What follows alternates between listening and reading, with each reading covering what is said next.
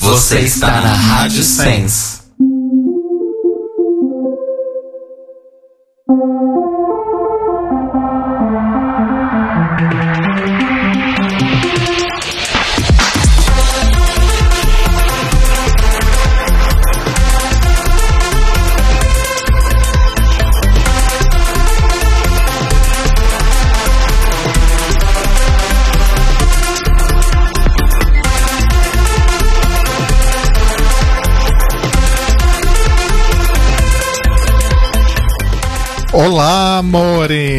Boa noite! Ai, Ah. que gostoso! Vamos harmonizar? Ah, até que ficou Pitch bonitinho. Ficou bonitinho, a gente arrasou. Estamos começando mais um The Libraries Open, número 96. Cês. 96, falta pouquinho pro Coop It 100, para falar sobre o quinto episódio da décima temporada de RuPaul's Drag Race. Eu sou o Rodrigo. Eu sou o Telo. Eu sou Cairo. E, Cairo Braga, qual que é o nome do quinto episódio? Que eu realmente não lembro. The Bossy Rossi Show. É tão óbvio, né? Minha memória tá, tá péssima.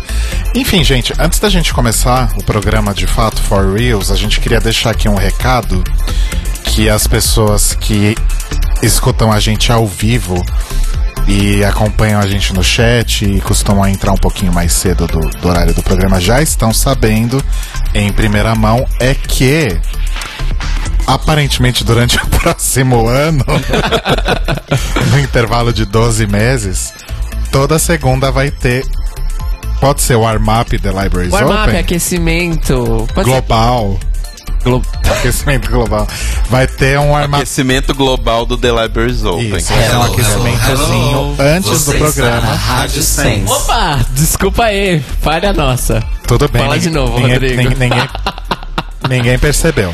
É, então, vai ter um aquecimentozinho depois da. Depois não, né? Que burra. Antes do programa. Tipo 8h30, 8h40, 8h47, por aí. Tá? A gente vai entrar ao vivo com entrar- musiquinhas e besteiras e qualquer coisa É. que der na nossa telha. Oh, sim. Exato. E tudo vai depender. Eu, eu- desculpa as pessoas que estão ouvindo ao vivo, eu vou repetir a piada. Mas tudo vai depender da hora que o Cairo termina de montar o setup, da hora que o Telo chega do trabalho e da hora que eu termino de fazer a janta.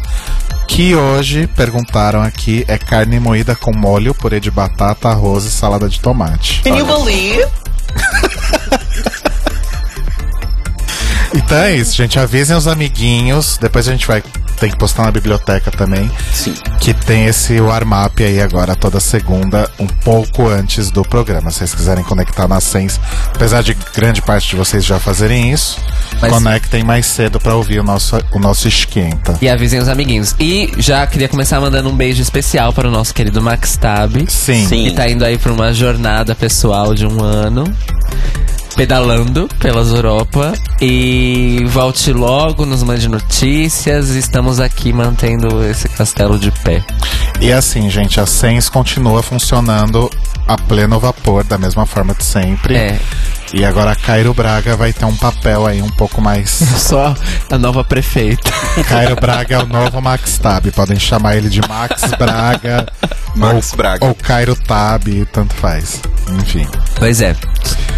Por falar em Cairo Braga, hoje nós vamos começar o programa com o Notícias Quebrando com Cairo Braga. Olha que coincidência. Olha que loucura, Não é? Que absurdo. não é? Vamos lá então? Vamos. Vamos.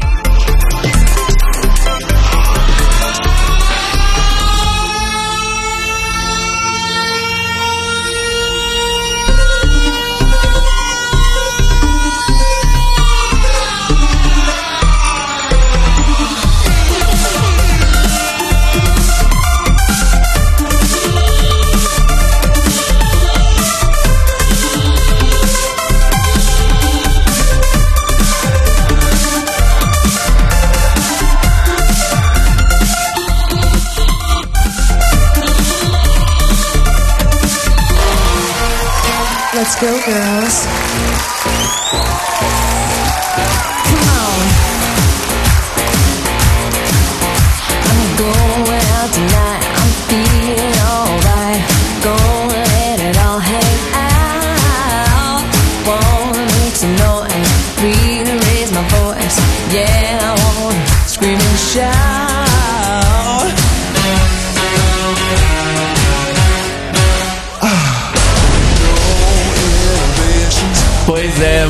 Fudeu, esse girls. começo especialíssimo aí de. Shania Twain. É porque a nossa primeira notícia de notícias quebrando hoje é a gafe com um timing maravilhoso que a Shania Twain deu. A gafe com dois Fs. Com dois Fs. Que é o seguinte, ela, pra quem não sabe, a Shania Twain é canadense. O que, muita gente não sabe disso, a Shania Twain é canadense.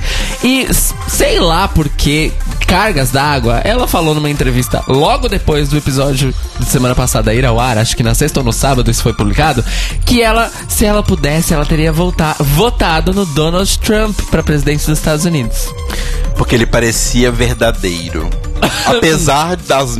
Ela fala, apesar do que ele fala, ele parece verdadeiro. Ou seja, né? Não faz muito sentido. Apesar do que ele fala, ele parece verdadeiro. Então, apesar do que ele fala, seria bom se ele estivesse mentindo. Não é mesmo? pois bem, obviamente que gay Twitter, o vale mundial, caiu matando em cima de Shania Twain, principalmente porque ela tava em Drag Race semana passada, no episódio que comentaremos hoje. Pois é. Sim. Pois é.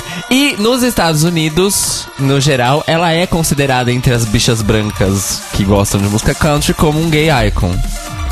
Aqui ela não é reconhecida como tal. Então, muita gente aqui no Brasil, inclusive, fala: Gente, um comentário que quem é ia... essa atriz? Um comentário que eu ia fazer só no episódio, mas acho que é válido fazer agora.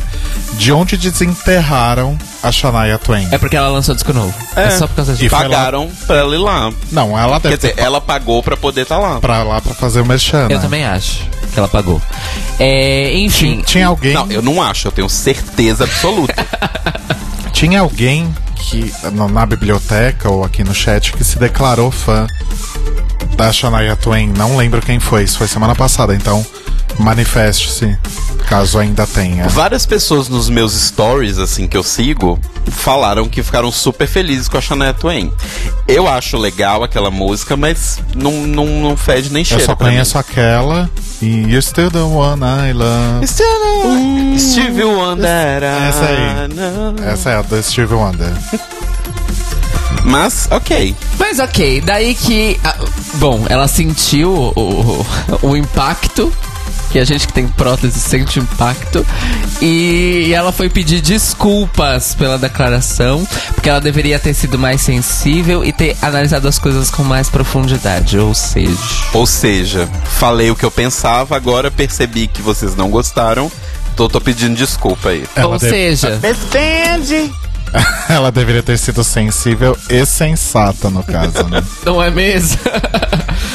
Ainda em notícias de gente que fala bosta, merdas, mentiras, falsidades, falácias, etc e tal, tivemos o caso da nossa ex-drag race, Robbie Turner. Gente, Robbie Turner nunca me convenceu, confesso. Vocês lembram? Vamos fazer o replay Eu da gostava temporada. dela. Ela é, ela é a, a- a irmã ruim, né? Ela é a irmã ruim das ela três. é a irmã ruim das três. Enfim, o que aconteceu? Vocês que seguem ah, as redes no Twitter, Draglicious inclusive falou sobre isso semana passada, soltaram, ventilaram mesmo, chegou a sair na revista People online, que a Robbie Turner tinha sobrevivido a um acidente de carro quando ela estava num Uber e o motorista dela do Uber morreu nesse acidente, ela sobreviveu e o acidente foi causado pelo outro motorista que estava embriagado. Isso. E ela, isso foi baseado num tweet dela, porque ela postou. Aliás, foi, foram dois tweets, eu acho. Que ela postou a história contando do que tinha acontecido e tal. Que ela tinha só se machucado, mas tinha sido isso. É, o que chamou a atenção das pessoas nessa história foi que o tweet seguinte é tipo uma divulgação de uma data de show dela. Não é isso? É, então, ela tem esses dois tweets e passa um tempo e ela posta um negócio tipo, ai, hoje fiz não sei o que, tomei café da manhã, blá blá blá. Então, aí a história começa a ficar boa. No Reddit, sempre o nosso. É o retorno, aliás, faz tempo que eu não falo do Reddit, do subreddit de RuPaul's Drag Race aqui, que é o, o Forchan do nosso fandom de Drag Race. Sim. É.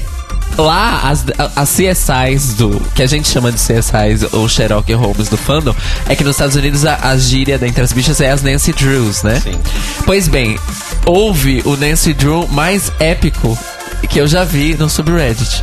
O usuário RedTestic foi pesquisar os registros da polícia local Gente, essas pessoas têm muito para tempo livre. bater as informações de acordo com o incidente relatado pela Rob Turner.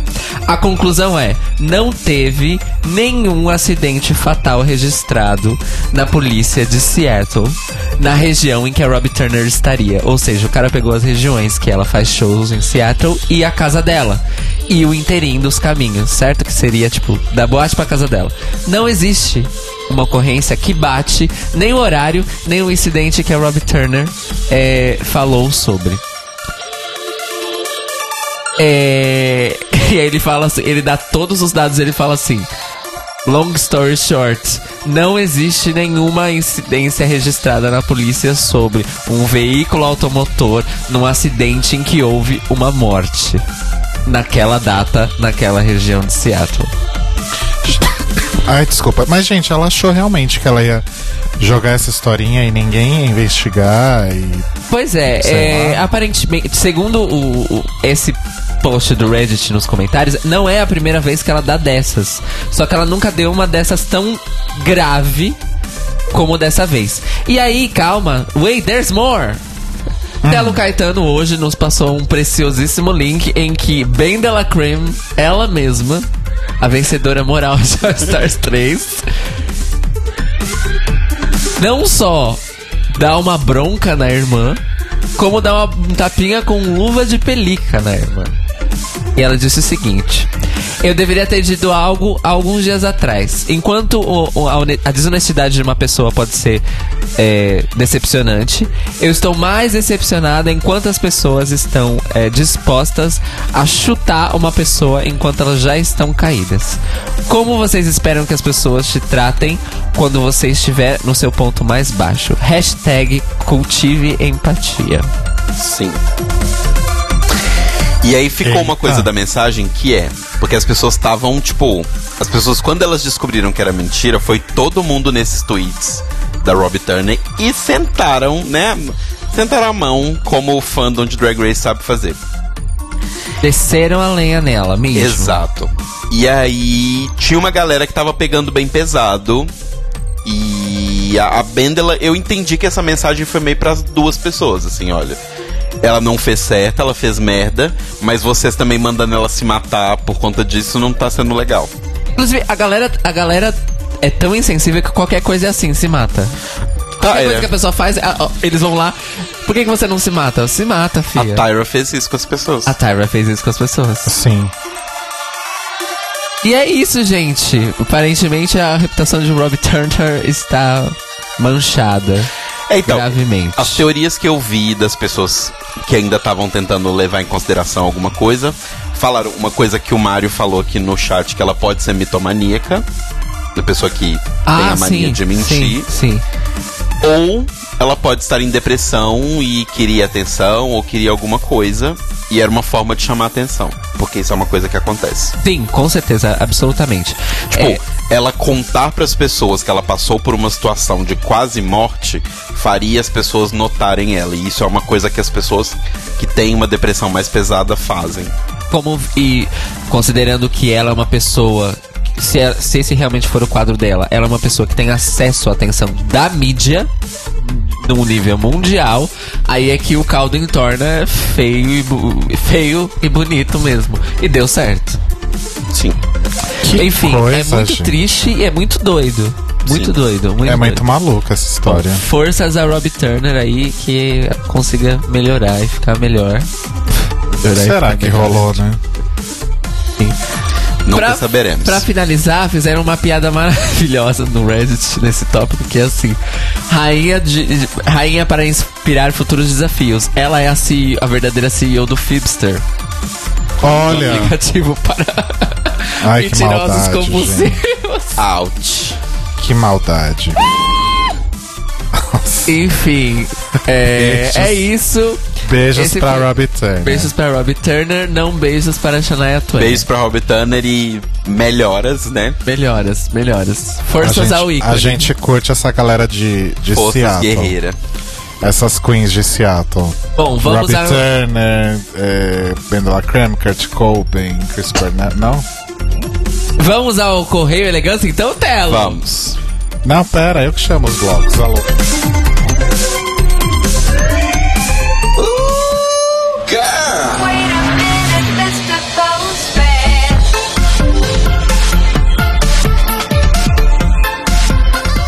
Acho tá que ainda tá lento, tá? Eu já voltei ao normal, na hora. O que Ficou tá bonitinho. acontecendo, gente?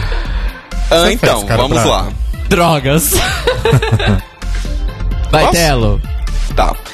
Pros comentários de hoje, eu selecionei um comentário do Marcos Leles, que ele fez vários lá no Mixcloud, porque o Marcos, ele comenta on time, né, enquanto ele está ouvindo, então ele vai comentando os pedacinhos.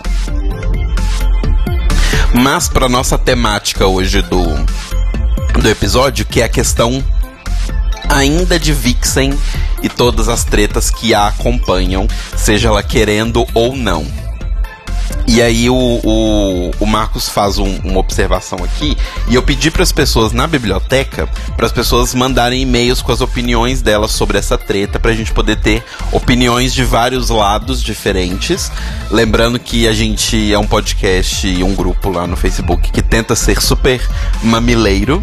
Como, diz as- como dizem as meninas do Mamilos, a gente tenta construir pontes e não provar pontos. Ó, gosto bastante. E como diria a Pepita, eu e a minha amiga Lia Clark, a gente gosta de uma putaria, mas com respeito. Mas tem que respeitar, exatamente. E aí o Marcos falou o seguinte: Eu achei importante a Eureka não ter dito girl bye e saído e entendi a atitude dela pelo fato de que ela mesma explica que a The Vixen, após o confronto com a Aquaria, passou a achar que pode crescer pra cima de todo mundo. No geral, a atitude da Eureka pode não ter sido 100% correta, mas se manter até o fim é, mas se manter até o fim, ao invés de calar a boca e dar as costas, mostra pra Vixen que tentar ganhar as discussões no grito não vai funcionar com todo mundo, porque nem todo mundo vai abaixar a cabeça pra ela feito a Aquária. Então temos aí uma opinião de uma pessoa que acha que a Vixen sim está caçando né, a, a, a, a confusão toda. Então é, é, um, é, um, é um ponto para se analisar. O segundo ponto vem do Anderson Ribeiro, que mandou um e-mail pra gente. Hello, hello, hello, menino Anderson Ribeiro aqui. Espero que todos, do- que todos do The Libraries Open estejam bem. Estamos bem, estamos meio gripados, mas estamos bem. A rinite, o tempo seco, A sinusite tá foda. todas as hits. Todas as hits. O meu problema é no joelho só. É bursite. Você é a diferentona, porque você é a única aqui que não tá sofrendo com esse tempo seco. Mas deve ter um nome pra inflamar, porque it é inflamação, né? É, deve ter um nome, joelite, sei lá, alguma coisa assim. Não, é. Joelite. Can you believe? É condromalgia patelar. Ou, Joelite. ou alguma coisa assim. No popular, joelite. O Telo, que é a nossa trendsetter vernacular, disse, está dito. Joelite. Joelite. Então, voltando. Queria começar dizendo que achei o episódio dessa semana, ele disse sobre o episódio que iremos comentar, né, o Boss Rossi, bem ok. Mas pra mim foi especialmente decepcionante, ah, mas entendo quem gostou. Eu achei o mini challenge divertido e sabemos que a RuPaul botou a Vixen como vencedora só pra gerar treta pra escolher os times, normal. Adorei ela, tipo, ah, nem liguei pras duplas, só queria ferrar a Eureka e a Aquaria mesmo. Rainha vingativa faz assim. Achei o desafio bem interessante. Ross tá bem, segurou o personagem, e no desafio como não rir da Vixen perdendo o foco com uma piada dele. Haha. Eu adorei a Miss Cracker e pra mim ela deveria ter ganhado. A Eureka foi bem sim, mas a Runway achei fraquíssima. O, e me irrita na Eureka não saber trabalhar em grupo e ainda ser reverenciada. É meio bosta. Eu adorei no desafio também a Cameron, rainha subestimada. Sobre a Runway, amei o tema e foram bem criativos os looks. Mi- Miss Cracker, Vixen, Cameron, Asia e Monique. Com o Hilário Vaca Marrom, que são os que ele está destacando. E vamos exaltar Miss Vende mais uma vez roubando a cena, Hilário. Meu top 3 na torcida é Miss Cracker, Asia e Vixen, mas sei que a Aquaria tá ali pra puxar o tapete e a Cameron pode ser a zebra, mas com esse tempo de tela horrível não boto muita fé. Até o próximo programa.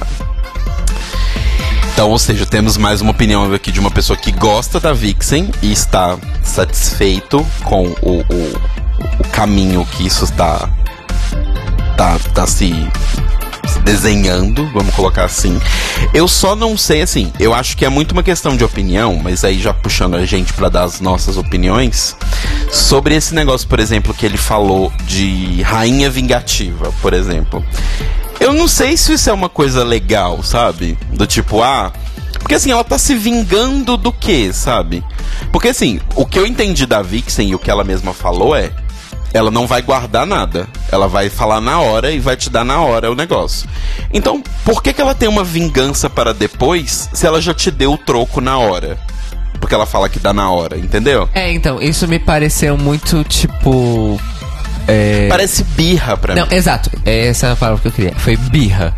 Foi birra e deu errado, mas a gente vai falar sobre E isso. sobre o negócio da Eureka não trabalhar bem em grupo, eu acho que esse sempre foi o, o- uma das narrativas que rodava a Eureka. E eu acho que o episódio justamente focou nisso, como ela conseguiu vencer este problema que ela sempre teve e conseguiu trabalhar bem com a Aquaria, porque eu acho que entre as duplas elas foram uma das melhores duplas, as duas pessoas.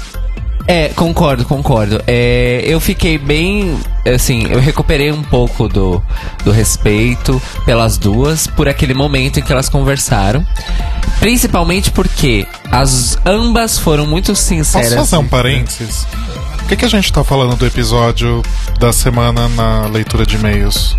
Porque as pessoas não mandam e-mail falando sobre o episódio da semana passada.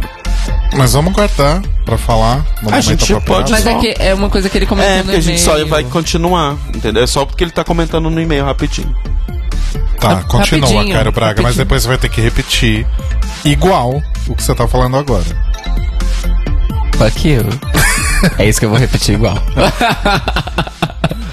Enfim, porque a Vixen falou assim: Ó, gata, então, eles- elas conversaram e falaram assim: então, nesse ponto que a gente tá agora, eu tô mais feliz, mais tranquila, dá pra gente conviver em paz.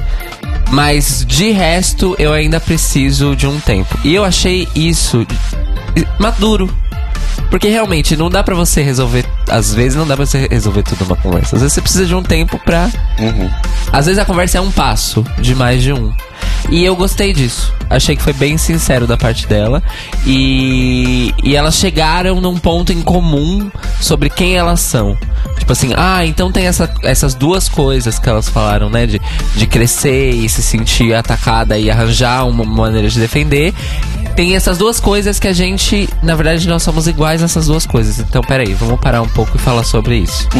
Então, esse motivo que a gente brigou, na verdade, é porque a gente é parecida. Sim, é, sim. é- é isso que aconteceu? Aí a conclusão foi: é sim.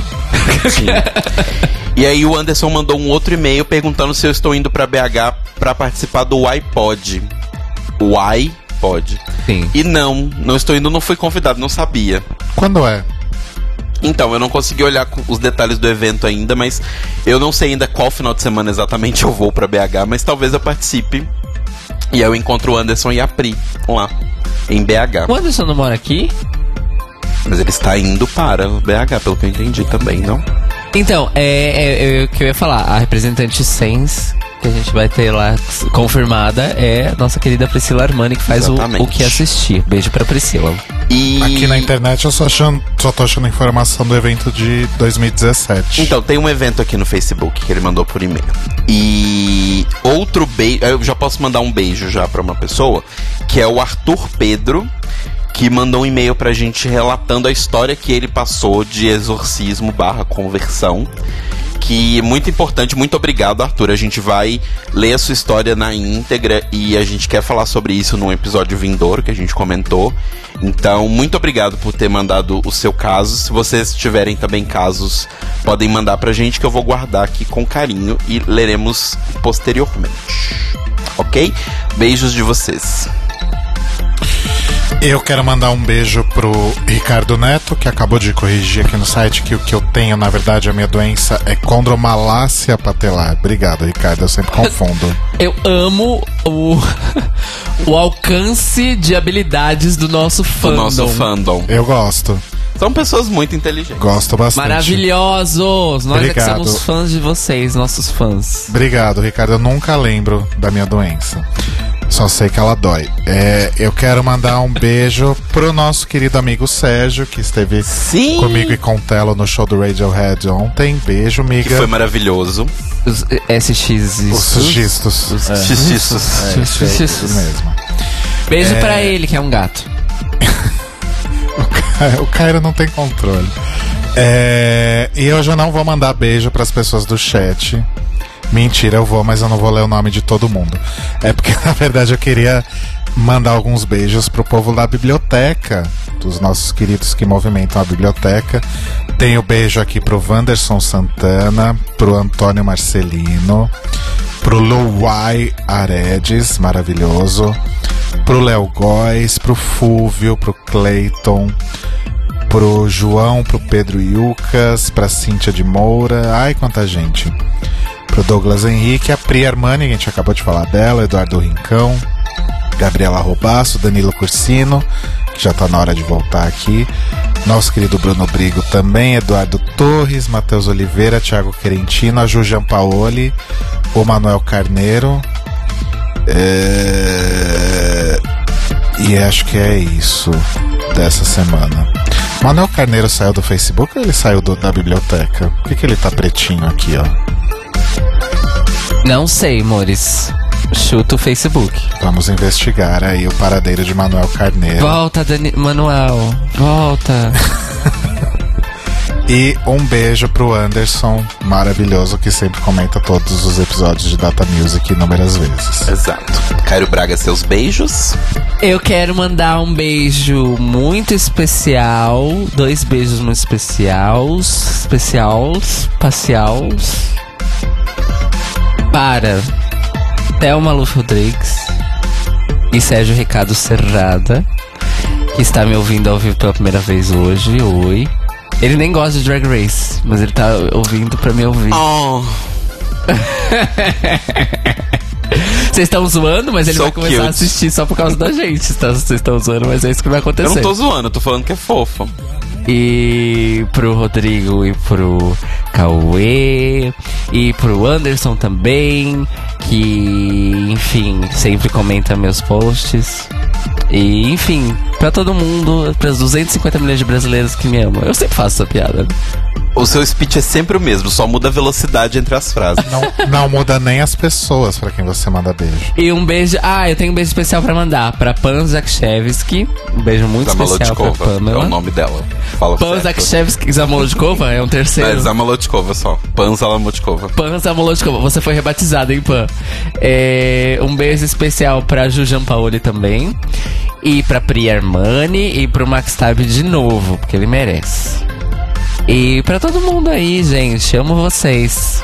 Então tá, se você quiser ganhar beijos do Cairo, beijos do Rodrigo, beijos meus, e quiser deixar sua opinião sobre as tretas e as coisas do mundo e da vida, você pode mandar um e-mail para thelibrariesopenpodcast.gmail.com lá no nosso Facebook, que é The Libraries Open Podcast, o nosso Mixcloud também, The Libraries Open Podcast, e lá no Twitter a gente é o Tlio Podcast, T-L-I-O Podcast. Ok? Oh, Então vamos para o programa. Oi? Vamos pro programa? Depois dessa parte a gente começa a pauta, não sei se você lembra. O Cairo tá muito atrapalhado hoje. Eu tô um pouquinho, gente, desculpa. É, eu É a dormi mal por causa da rinite, é verdade. Vamos lá. Let's go, girls. DJ Cumberbund.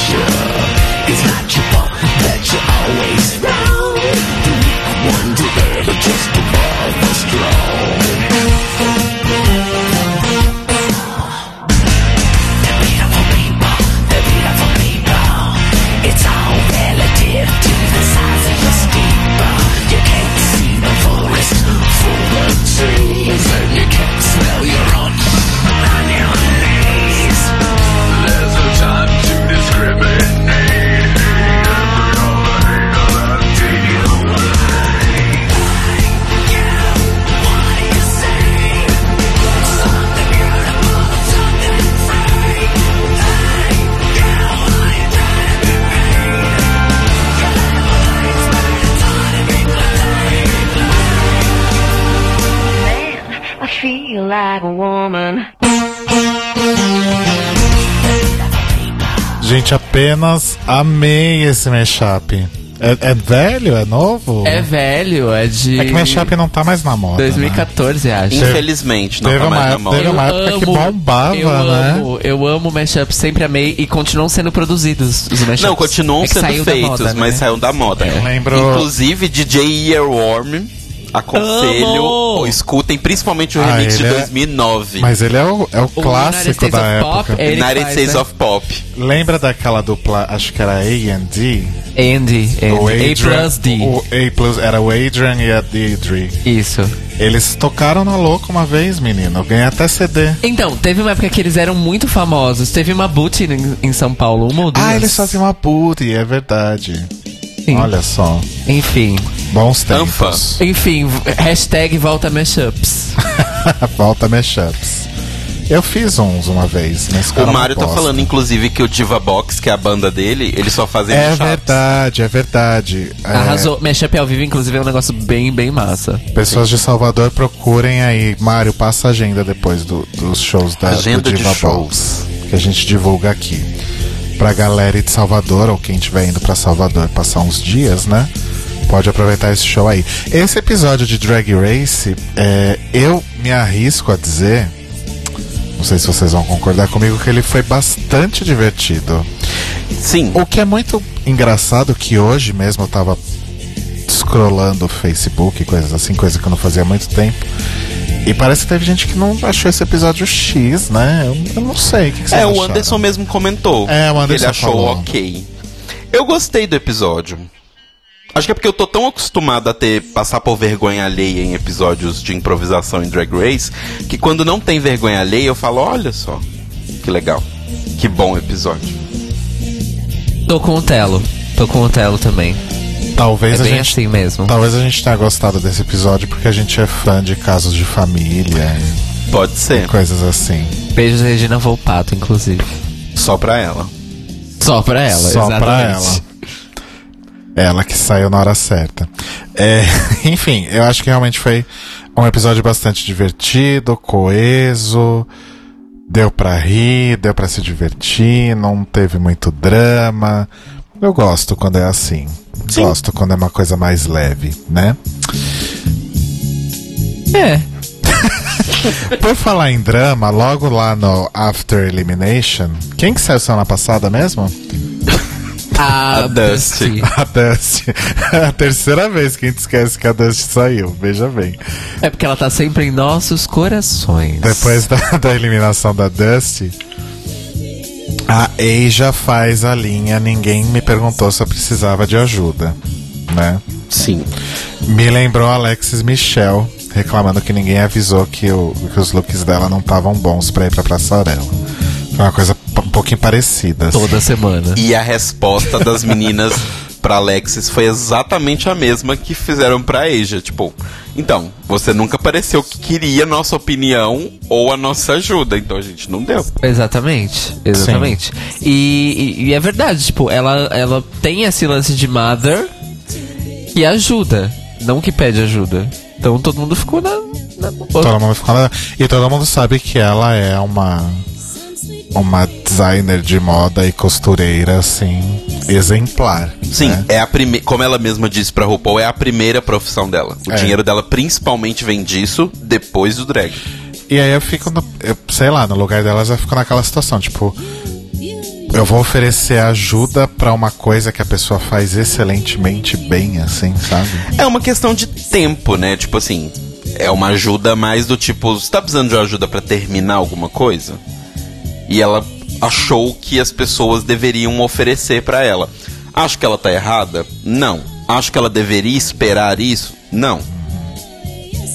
É. E aí rolou, parece que uma tentativa de fazer um, um drama dela com a Miss Cracker, que não fez sentido nenhum, né? Eu acho que a, a produção tá errando, tá perdendo a mão no, no vamos fazer dramas e jogar as pessoas umas contra as outras. Sim. E fica puxando uns dramas nada a ver, umas coisas chatas, umas discussões meio sem sentido. Que quando termina a discussão, você para um minuto, tipo, tenta analisar por que, que as pessoas estão brigando. E você nunca sabe exatamente o motivo de que começou aquela briga. Exatamente. Você sabe mais ou menos um argumento, mas roteiro da briga você não sabe. Tipo, só as pessoas começaram a gritar umas com as outras. Porque Pois é. sim, né? E aí, logo em seguida, tem a Vixen fazendo a linha Ah, eu vou ignorar a Eureka. Vou fingir que ela não tá aqui. É. Muito adulto. Deixa eu dar um recado. Isso é muito adulto. Então, eu queria fazer um parênteses aí. O, o- o quadro, no, no meu novo quadro, Conselhos do Rodrigo. Põe a trilha aí do, do meu quadro. Que não existe, gente. Conselhos Não do Rodrigo. Eu vou, eu vou sentar depois ali no teclado, eu componho alguma coisa rapidinho e você cria a trilha pra hoje ainda. Ok? Já tá rolando a sua trilha. É, se você tá perdendo eu e o Telo dando um show. Vamos pro The Assim, Voice. Não é nem um conselho, a gente vai ter que mudar o nome desse quadro. É, eu consigo entender a Vixen.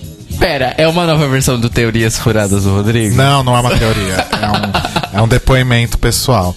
Eu consigo entender a Vixen com essa coisa de, ai, vou ignorar a Eureka. Talvez ela pudesse agir de uma forma. Ela poderia ignorar a Eureka e agir de uma forma um pouco mais adulta nesse sentido. Porque eu, às vezes, eu faço isso. Tipo, quando eu preciso ter um. Um. Um tempo de alguém, tipo, realmente meio que isolo a pessoa ali no canto dela. Sem ela saber, a louca, né? Ela só vai saber quando eu parar de falar com ela. Então eu acho válido quando você tira um tempo pra reavaliar uma pessoa, uma situação, uma relação e evitar um conflito, sabe? É que a gente sabe que a Vixen não não é exatamente uma pessoa que evita conflitos e ela caça aparentemente Mas conflitos. sabe um negócio que não faz sentido pra mim? Esse meu quadro? Não, o seu quadro faz sentido sim. Ok. Você é uma pessoa experiente na vida, você tem que dar conselhos pras pessoas. Sou experiente Tem em que ter um programa na Sens de conselhos. Eu já tenho dois. Ah, um de conselhos? Ah, eu podia ler as cartas das Eu já pessoas. tenho dar- dois. Eu já tenho dois. é. Em breve, não, tipo, em Eli breve, Correia. em breve vai ter meus blocos musicais na Sens, hein, gente? Eu só Escuta aqui montar. que eu tô falando. Eli Correia. O que pra mim não faz muito sentido é que a Vixen começa falando: "Ah, eu vou ignorar a Eureka porque eu sou superior a ela, o que ela falou me magoou e eu tô por cima da carne seca, eu vou ignorá-la". É, não é só isso, ela também fala, porque a Rick odeia ser ignorada. Mas Exato, ela, isso. ela falou que ela se acha superior a Eureka? Eu não peguei isso. Não falou, mas né? Ela deixou isso bem claro. Ok. E aí, na primeira oportunidade que ela tem, ela vai lá e coloca a Eureka com a Aquaria, porque ela queria fazer a um olha só, tô botando as duas juntas, porque eu falei que elas estão no mesmo barco e tal. Então, pra mim isso não é ignorar não. Isso é dar bastante atenção, inclusive. Pois é, planejamento, né? Ignorar pra mim é do tipo a, a existência daquela pessoa pouco me, pouco me importa. Sim. Sabe aquele meme, o que tenho a ver? É tipo isso. E a Vixen não é isso, porque tipo, ela fica, ah não, porque essas merda aí, essas duas branquelas de Nova York, porque não tem nada a ver e tal. E aí tá lá fazendo piada com as duas branquelas de Nova York. Gata, você tá por cima da carne seca ou você tá gostando da zoeira? Entendeu? Eu nunca consigo entender essa narrativa dela. Entendi, entendi seu ponto. Eu entendo que ela tá certa em diversas coisas que ela fala. Só que o meu problema é, é como ela chega nos lugares para falar as verdades que ela fala. Sacou? Então, na verdade, o problema é. É a falta de coerência, no fim das contas, né? Uhum. Porque ela, quando ela fala, tipo, quando ela falou um negócio sobre racismo, quando ela falou um negócio que a Rika não sabe ouvir as pessoas, ela não tava falando uma mentira, ela tava falando verdades. Sim. O problema, pra mim, é o caminho até chegar o momento dela falar essa verdade. De fato. Porque parece que ela tá futricando e querendo que isso aconteça e querendo gerar treta pra ela ter espaço de falar. Ou seja, ela falou que ela não quer ser conhecida como barraqueira, mas parece que ela tá caçando um buraco pra botarem ela numa posição onde ela tem a desculpa poética, a licença poética de ser barraqueira. Então, pelo que eu entendi da, daquela conversa que, que ela teve com a Eurica, Eurica com a Eurica, que o, o Cairo já até trouxe um pouquinho agora há pouco, é que ela realmente ela não sabe ainda se colocar sem ser esse 8 ou 80 por tanto tempo que ela passou sem conseguir ter a oportunidade de expressar o que ela pensava, o que ela achava, etc. sobre as coisas. Então, talvez ela realmente use esse mecanismo de criar um grande evento, porque é só assim que ela realmente sente que ela está sendo ouvida de verdade, sabe? Entendi. Tem uma outra coisa que ajuda também, terapia. Quantos anos ela tem? Eu usei errado, mas enfim, é verdade. Quantos anos ela tem? Ela parece ser novinha, né? Eu não lembro do primeiro episódio. O primeiro episódio mostra. Talvez seja uma coisa de vivência mesmo. Não sei. Enfim. ah, Sei lá, a conversa. De novo, a conversa que ela teve com o Rick é um. Eu acho que é um caminho do que seria o, o meio do caminho entre o 8 e 80 ali, né? É, foi uma conquista, na verdade, no fim das contas. E, na- na verdade, eu tô lembrando agora. é, foi um momento tipo assim. É, foi a Asia? Não, foi a Mayhem. Foi a Mayhem. Pra mim foi mesmo assim: a produção chegou na Mayhem e falou assim: então, faz a linha diplomata aí. Vou te falar uma coisa? Eu acho que não. Você acha que não? Você acha que foi a própria Mayhem? Mas Não, pera, porque eu acho que- Vocês estão falando isso do negócio da Rick e da Vixen? Sim. Da conversa. Então, na verdade, o que eu acho que aconteceu, aquela conversa estava rolando ali, da Vixen e da Mayhem. E a produção chegou pra Rick, ai, vai lá, senta no meio delas pra Sim. fazer a sua maquiagem. Eu acho isso mais provável. Mas eu acho que o negócio da Mayhem de puxar e falar: olha, é o seguinte, a gente se maquia no mesmo canto. Eu não tô com saco pra esse tipo de coisa. Vamos se resolver. É muito o que eu faria se eu tivesse lá. Tanto que eu já fiz isso várias vezes de amigos meus que brigaram e eu virar pra eles e falar: olha, eu gosto de você, eu gosto de você, a situação tá insuportável. Resolvam-se ou não vão comigo juntos no mesmo lugar. Quando estamos obrigados a estar juntos, se respeitem e respeitam a mim, porque eu não sou obrigado. Ó, os meninos no chat estão falando que a Vixen tem 26 ou 27 anos, então não tá tão novinha assim. Tem a né? minha idade, basicamente. Não tá tão novinha, já deu tempo de aprender com a vida. É. Concordo. Se bem que isso é relativo. Mas ok, mas a- Mas eu acho que essa essa questão Posso continuar? Peraí, enrola mais aqui que eu não tô achando a a Enquanto pauta. o Rodrigo procura a pauta, eu e o Telo gritamos no microfone. Enfim, perdi. É, Não, mas eu só. Eu só queria arrematar esse negócio. Eu achei. Seja, seja sincera. Ou seja, uma forçação de barra da produção. Eu achei super válido a, a atitude da Erika de ir lá e sentar e tentar puxar um, um papo. E eu não sei se eu concordo com o que Cairo Braga falou, que eu falei que ele ia ter que falar tudo de novo. Fala tudo de novo. Não, mentira.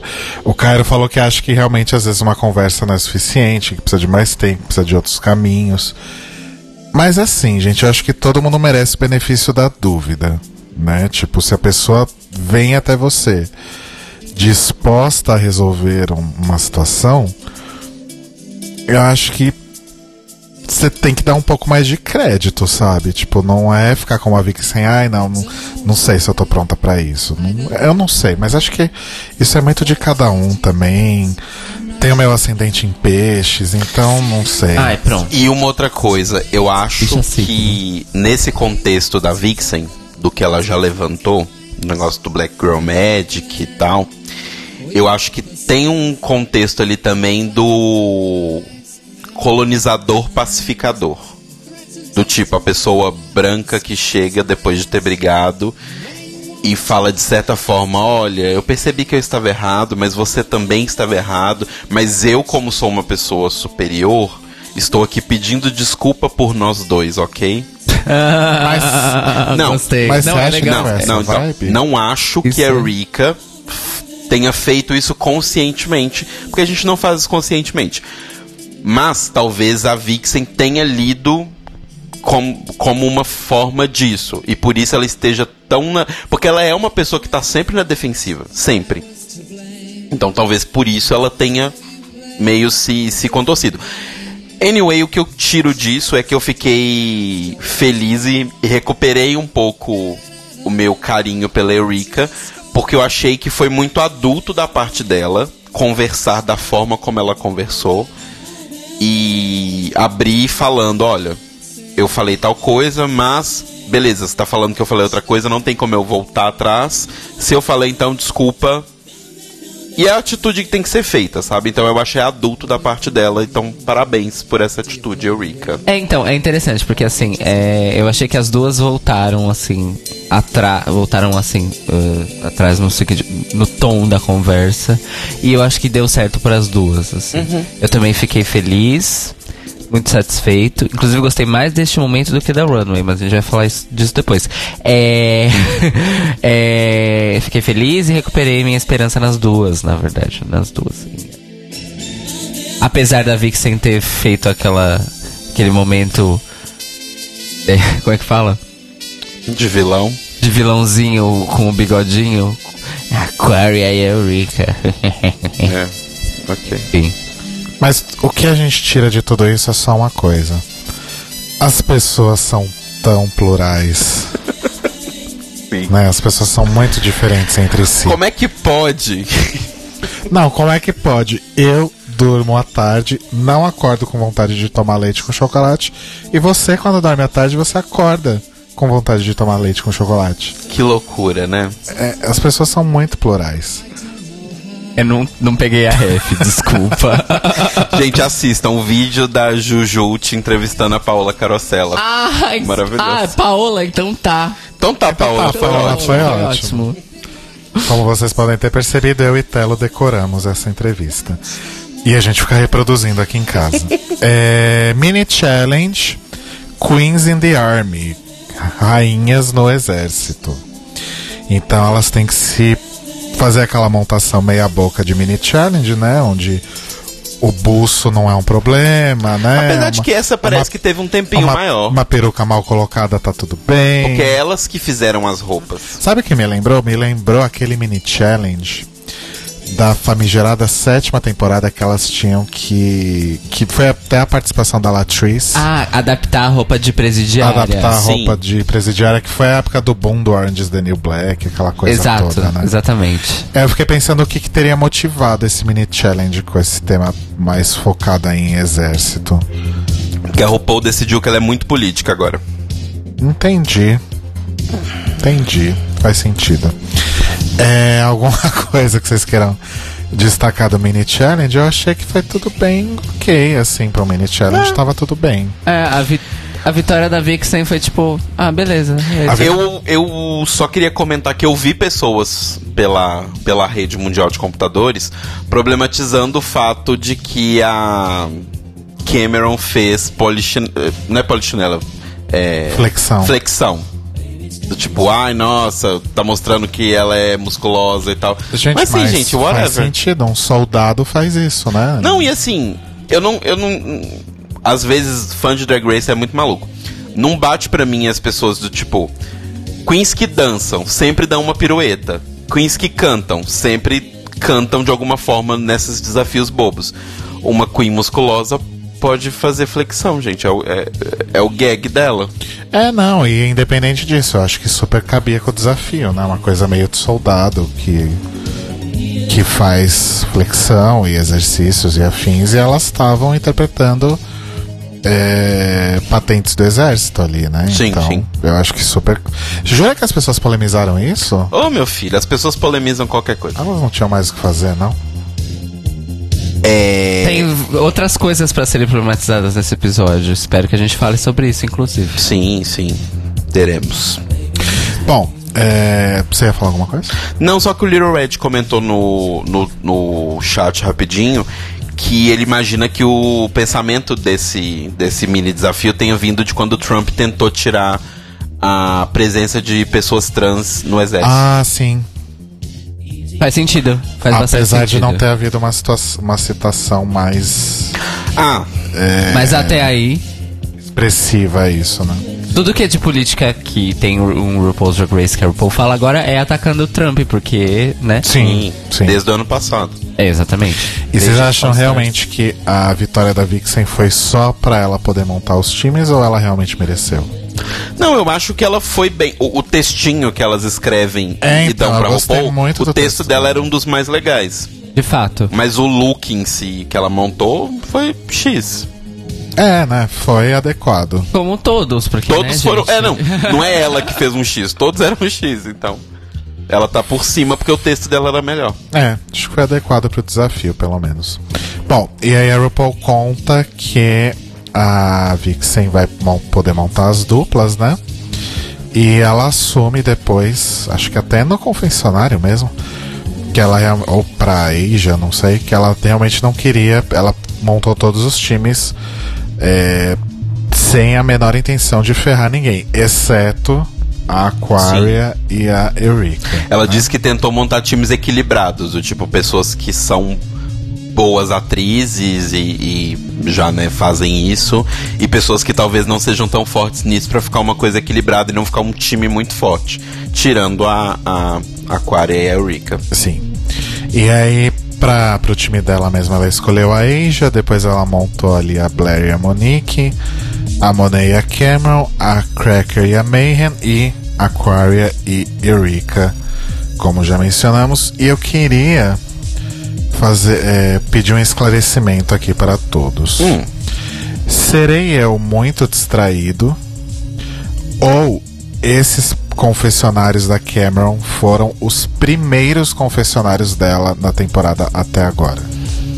Não primeiros, porque tem o primeiro episódio. É. Que é só um oi. Não, ela fala, ah, eu sou Cameron Michael. É, um blá, blá, oi. blá, Eu sou Muscle. Queen. É. Um oi. É. Olha, Deve ser. vocês que são CSIs, façam essa conta pra gente. Porque eu não me lembro de ver outros confessionários dela. Também não. Inclusive eu fiquei surpreso. Ah, é verdade. Eu fiquei eu e o Theo ficamos surpresos quando ela apareceu no confessionário falando alguma coisa, tipo, Eu, inclusive, achei Sim. que ela ia sair no episódio quando ela apareceu no confessionário. que eu falei, bom, estão dando atenção menos 3 pra ela. Ela tá ganhando a edição de Candy Roll da temporada. Sim. Então, ela vai. O que eu pensei, ela vai ser arrastada até o momento em que fizerem isso aqui de plot com ela, bem pequenininho, e ela sai no episódio. Ela é a nova Candy Ho, só que ela tem talento. Mesmo porque ela já tem uma narrativa potencial de eliminação. Que é. É a Queen que não tá aparecendo muito no episódio, mas lá na competição tá indo bem por causa da passarela. E ela tá indo consistentemente bem na passarela. Aí vai ter um episódio que ela vai ca- cagar na passarela. Aí ela vai embora. Então, mas aí Essa que é a tá. narrativa de eliminação da, que eu espero pra ela. Ela não E tá faz indo. muito sentido. Ela não tá indo bem só na passarela. Ela tá indo bem nos desafios também. Esse desafio ela É, surpreendeu, mas é que tá. inclusive. Na passarela ela tá sendo excelente Ah, e tá. nos desafios ela tá indo bem. Ela não foi mal, mal em nada. Mas excelente foi só na passarela até Entendi. agora. Faz Entende o que eu quero sentido. dizer? Faz sentido. Eu queria fazer mais um comentário aqui no meu novo quadro, o Cantinho com o Rodrigo. É. Eu não tô entendendo. Vocês são ridículos. Eu não tenho um botão? Aperta um botão pra mim. Aperta um botão. Tá ótimo. Esse é o gostei. seu botão.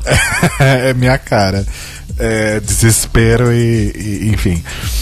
É, eu não entendo, eu não tô entendendo muito a narrativa da, a- na verdade a forma de pensar. Ou talvez ela seja falsa mesmo da Asia. Porque a Asia quando ela tá no confessionário, ela fala assim: "Ah, porque a Vixen, ela gosta mesmo é de tocar o terror, né? Ela gosta de ver as pessoas tretando. E aí, ela vai é, querer fazer a gente interpretar Aquaria e Miss Cracker. Só que aí quando mostra ela no sofá com a Vixen, ela tá rolando no chão de rir com a ideia de que elas seriam Aquaria e Miss Cracker. Então assim, gata, isso é real ou é puro disfarce o verão acabou? Minha hora já deu e eu vou lá, É verdade. né? Eu tenho uma teoria. Mas essa teoria, talvez, as pessoas que gostam da Vixen podem ficar bravas comigo. Porque é meio que colocando a Vixen como vilã.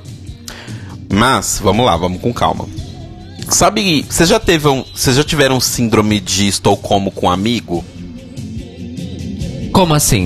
Do tipo, você tem um amigo que ele é muito agressivo, ou ele é muito chato, ou ele é muito. Sei lá, ele é muito em algum aspecto.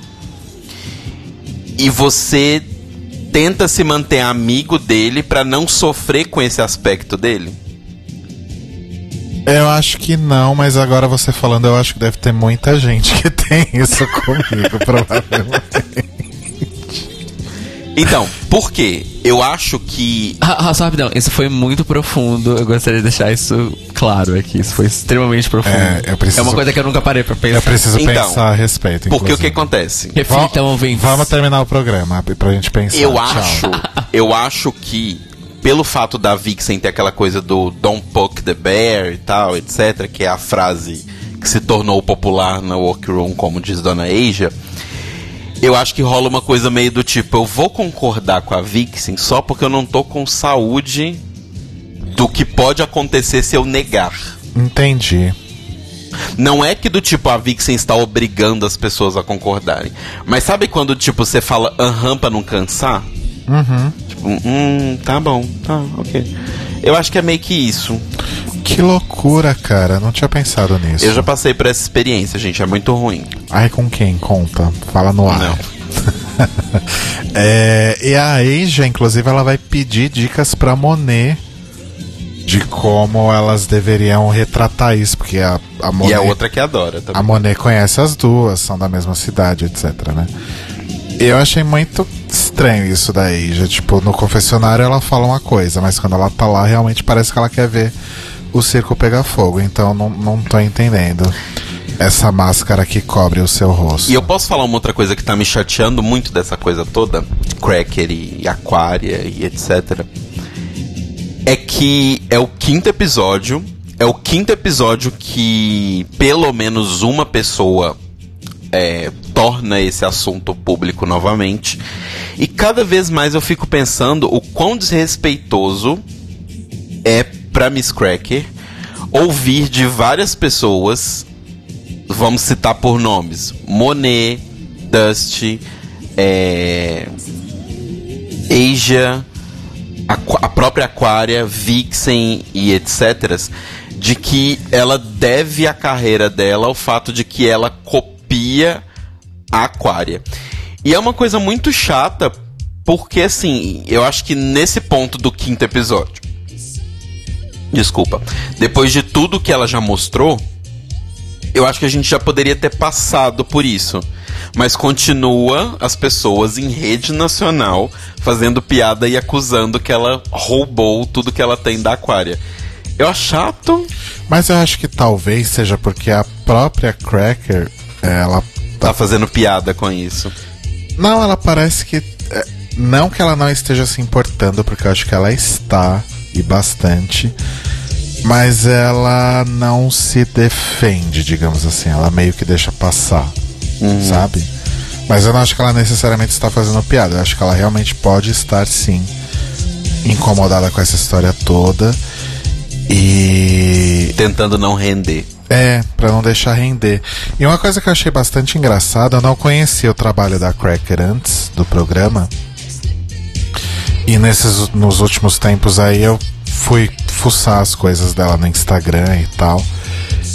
E fora do programa hoje em dia, né, tipo em eventos, as coisas assim, ela parece muito mais Aquaria agora do que dentro do programa quando ela faz essas coisas mais fora da caixa e etc. Então não sei se talvez ela meio que. Não sei, acho que isso a gente vai ter que esperar a temporada acabar pra saber. Talvez ela abraçou isso pra Talvez ela ela falou abraçou isso e falou: ah, foda-se, eu gosto de me montar assim. Se acham que eu tô imitando a Aquaria, ok. É, então, e, e de novo vem o negócio que eu falei no episódio passado. A gente tem sempre que considerar, gente, que a Queer tem 21 anos e por mais trendsetter que ela seja, ela não inventou as coisas. Ela não inventou a moda, ela não inventou todas essas coisas. Então, ela não é a primeira drag queen a usar aquele tipo de roupa, aquele tipo de cabelo, aquele tipo de maquiagem. Então, assim, não necessariamente a Cracker está copiando dela porque ela fez sucesso. É uma referência? Sim, a própria Cracker já assumiu que a Aquária era uma referência, porque a Aquária era uma referência visual em Instagram e essas coisas. Tanto que ela tem milhões de seguidores há muito tempo.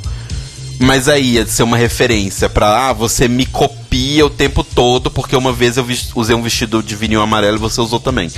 Oi? Você não é dona da fábrica de tecido de vinil, né? Sim. Da cor amarela. É, nunca vi isso.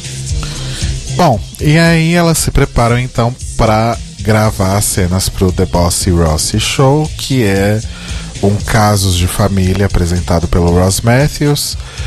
A gente fala casos de família aqui, mas o RuPaul cita como referência a participação dele no Heraldo, que era um dos programas gênese desse estilo, né? Geraldo. Que passou no SBT, inclusive. Heraldo passava no SBT dublado como Geraldo. Que loucura. Antes do programa do Ratinho. Não, É antes, mesmo? ah, não, não, não. Antes de ter Ah, o ok. programa do O Ratinho. programa do Ratinho Desculpa. foi a substituição É, do Geraldo. exato, exato. Eu acho que ele passava de tarde, não era no SBT? E aí o SBT começou a produzir seus próprios barracos shows. E a RuPaul cita a participação dela quando ela foi com os Club Kids, né? Isso foi no comecinho dos anos 90. E eu acho que ela foi mais de uma vez, não foi? No, nesse programa? Ou talvez tenha sido em algum outro muito parecido. Eu acho que é mais provável a segunda opção. Tá. É, anyway, esse do Heraldo e esse outro parecido que eu tô pensando aqui, os dois tem no YouTube. Quem não viu, dá uma fuçada lá que é bem divertida. A participação do da RuPaul e tava lá o, o James. O James St. James tava ou tava só o Michael Ellig? Eu acho que o James St. James tá também. E aí tava lá o Michael Ellig antes de. É um que a Amanda tá também? Acho que. Esse é outro programa? Tem um que tem a Ama- Amanda tá junto de- com eles. Então, tem, eu lembro de dois. Um a RuPaul tá montada, tipo, como uma figura feminina de fato. E a outra ela tá, tipo, com umas bolas na cara e umas coisas assim, bem Club Kid mesmo. Mas eu não sei qual que é qual agora. Entendi. Mas eu sei que o Michael Ellig tá em um deles também, antes de matar o, o menino lá, que eu esqueci o nome. Quem que ele matou mesmo? Ele matou um traficante que era caso nome. dele também, que era o Angel. O Angel. Ah, ok. Achei que ele não tinha nome. Só porque é traficante as pessoas não têm nome. Não, ele É. tinha o nome. Angel. E aí, a primeira dupla que vai lá no, no programa é a Blair e a Monique com o tema Eu Me Casei com um Cacto. Que foi. Não foi o momento mais Monty Python da noite, porque a gente vai chegar no momento mais Monty Python da noite. Sim. Mas chegou perto. Sim, bastante. E foi muito bom. Foi. E eu devo aqui dar parabéns pra Monique. Monique arrasou. Monique está sendo roubada. Põe o grito aí. Minha Monique está sendo roubada. Então, mas aí eu vou falar uma coisa. Monique só não ganhou esse episódio por causa da Runway. True. Sim. Verdade. Fato, fato, fato. Porque ela foi muito, muito boa. E, e, assim, não só boa no resultado final, né, na- no que ficou pros jurados, mas ela soube se virar muito bem. Por quê? Uma coisa que eu formei na minha cabeça. Ela fez a ideia da peruca e tal, e você percebe que a Blair parecia não estar preparada pro negócio da peruca. Porque ela não tava com o cabelinho tipo de mulher por baixo, curtinho e tal. Ela não parecia estar preparada. E aí ela levanta e tal, fala- joga o negócio da Bíblia longe e fala vende. Eu acho que ali o, lado pageant da Blair gritou. Do tipo, como assim você tirou minha peruca? Eu não sou mais drag queen. Sabe, tipo, deu tela azul? Será? e por gente? isso que ela falou vende. Porque o vende era o safe word delas. Então, tipo assim, você Palavra está de indo segurança. longe demais. É. Você está indo longe demais. Para. É pra isso que serve a palavra de segurança. Mas virou uma grande putaria. Então, mas aí a Monique sentiu, como boa atriz improvisadora que ela é, que, tipo, a cena já está perto do final, gata. Tipo, agora não tem como a gente voltar. Então, Então vai, lá, só bora. vai, vai, vai, vai. E ela conseguiu virar ao favor dela E foi maravilhoso. E ela ainda saiu falando: Thank you, America. Foi thank you que ela falou? Bye, America. Bye, America. Assim. Eu gostei muito da Blair também. É, ela tava realmente indo bem até a Monique aparecer. Mas a Blair meio que repetiu a personagem que ela tinha feito no, no comercial do app, né? Sim. Do End of Days. Era uma senhora Carola e etc. Então. Amei. E não falamos disso ainda, vamos falar agora. Quinto episódio. Miss Vendes continua vivíssima, Vivíssima. a ponto de não ser apenas citada na workroom pelas queens por piada, a ponto de entrar no desafio que as queens decidem fazer. Sim. Gente, o impacto de Miss Vende é real. É real. É real. Inclusive, o Theo falou o seguinte: que se a Vende voltasse, podia ser a Revenge. Ah! Maravilhoso. Eu quero isso. o Little Red e o Felipe estão falando aqui que Miss Vende é uma ótima safe word pro BDSM. Acho válido. Porque você começa a rir e perde todo o ponto do negócio, né? Não, então, aí, aí é tipo assim. Beleza, Por isso que é bom pare, uma safe word. Pare É. agora. Vende. Fica aí a dica pro. Olha, o impacto de Miss Vende é tanto que tá mudando o mundo do Tá mudando a vida de vários homossexuais. Vários homossexuais. Eu acho. É. Sim, mas foi isso. Eu acho Sim. que. Então tá, Paola, foi Então ótimo. tá, O foi Victor, ótimo. o Victor falou assim: amo, a plateia gritando: vende, vende, vende. Foi maravilhoso. Miss Vende, vence, pode entrar, vencedora do All Stars 4. Nossa, Miss Congeniality, inclusive. E vencedora do All Stars 4. E que vem pra fazer show no Brasil. Não sei se vocês estão sabendo disso. É, o impacto. Gente, ela conseguiu uma turnê mundial com uma frase, eu não acredito. Exato. Gente, nunca uma. Aqui no Brasil, pelo Uma menos. primeira eliminada. Nunca uma primeira eliminada pisou nesse país. É verdade. É verdade. É? É. A Pork Chop não veio. A, bom, a Shangela não conta. É, quem que foi a primeira a sair da terceira? Ai, me Venus de Light, pelo amor de Deus, né? Alissa Summers. Penetration. Penetration. Kelly Mantle, infelizmente nunca veio. Magnolia Crawford também não. Quem que foi da sétima? Foi a Sasha Bell? A Tempest. É, gente, não, nunca, de jeito nenhum, nenhuma primeira eliminada veio pra cá. Que loucura, né? Não é, menino. Tá aí. E minha memória não tá tão ruim assim. É, então foi isso, Monique arrasou. Beijo pra Monique. Depois a gente tem. E a Blair foi uma boa escada. É, exatamente. Foi competente. Mas ela, mas ela não se sobressaiu. Correto, porém monótono. E aí a grande surpresa, né? A Monet e a Cameron, todo mundo achando que a Monet ia arrasar, e ela entrou parecendo que realmente ia arrasar. Uhum. E a Cameron roubou o show lindamente. Né? Qual foi o tema delas? É, eu sou viciada em.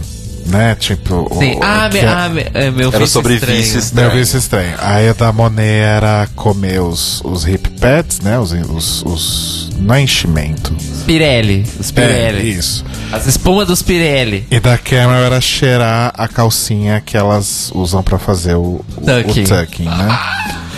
E aí, isso eu super concordei com a Michelle. Tipo, a Monet apareceu lá com um bolo que depois eu reparei. Era feito de espuma de. Não, era um bolo de verdade. Era? Ele tava na Era. workroom, elas estavam comendo ele na workroom. Chocada. E, só que a, a Michelle dá essa dica: Nossa, mas por que, que você não. Não fez como se fosse um bolo feito de hip pads, né? E- Sim, seria muito mais engraçado, teria a ver com o negócio. E é estranho, eu sinto às vezes que a Monet tá perdida. Ela tá super perdida, eu acho. Tanto que. Bom, já foi a segunda vez que ela.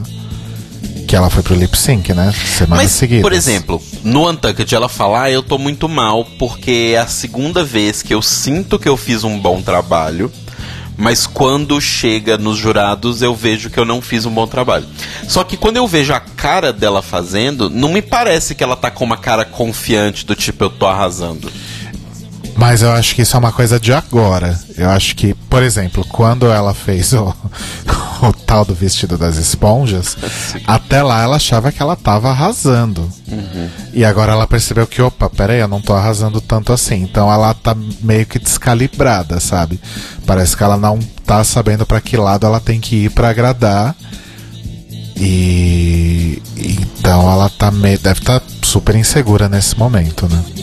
não nesse momento agora, né? No momento Sim, da competição. Enfim, eu vou aproveitar que o Cairo não tá aqui e vou apertar um botão. Oh my god! Eu apertei o mais sem graça. É. Ok. Cairo foi fazer xixi, pra quem, quis, quem tem interesse em saber. Por que, que você precisa contar isso pras pessoas? Bom, e aí, como eu falei, né, a Cameron super roubou o show e. Porque assim, eu não esperava. Eu acho que foi um, um- misto das duas coisas, assim, o, o- o meu misto de presunto e queijo das duas coisas. A Mo- Ninguém esperava que a Monet fosse ser tão perdida e sem graça. E ninguém achava que a Cameron ia ser engraçada. Então, quando as duas coisas se se, se bateram ali, no fim das contas, acho que todo mundo acabou ficando surpreso pelas duas, né? Uma Sim. negativamente e a outra positivamente. Mas foi super sem graça. A, a Monet contou aquela história da que era um ripad da Latrice, alguma coisa assim, que eu não entendi nada. É, umas piadas Super sem não... pé nem cabeça. E aí, quando a Cameron ficava cheirando lá a meinha do Tucking, ela só ficava, ah, it's disgusting, it's disgusting, it's nasty. Tipo, não evoluía. Né? Então, realmente foi bem, bem, bem chatinho. Mas, como a gente já disse, né? Muito positivamente surpresos e felizes com a Cameron. Sim. Aí vem pra mim, de fato, a, a, a melhor dupla, na minha opinião, que foi a Mayhem e a Cracker, com Eu Tenho um Medo Mortal de Pickles. Sim. A Mayhem foi de Brenda, de Exato. Todo Mundo em Pânico. Tava igual. Só que menos engraçada. É, mas eu não achei a Mayhem tão ruim. Vocês acharam ela ruim assim? Eu não achei ela tão ruim. Tanto que eu acho injusto ela ter ido pro, pro bottom, ela só foi por causa da runway.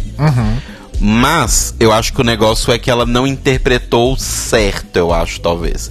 Porque é uma coisa que a Shania Twain fala, e é verdade, a Mayhem, ela tava interpretando como se ela tivesse com nojo de Pickles, não com medo. Exato, Não parecia em momento algum que ela tava com medo do Pickles. exato, exato. E, mas eu acho assim, eu acho que isso realmente foi um, um, um problema. Mas é, eu não sei também se a edição deu muito material pra gente avaliar bem a, a Mayhem, porque é fato, realmente quem foi a estrela dessa dupla foi a Cracker. Então eu acho que talvez a edição não tenha mostrado tanta coisa sobre a Mayhem que talvez pudesse fazer a gente achar que ela foi ruim. Aquela parte que ela subiu na, na mesa, naquela, naquele balcãozinho que tinha no fundo do, do cenário, eu achei hilário, tipo.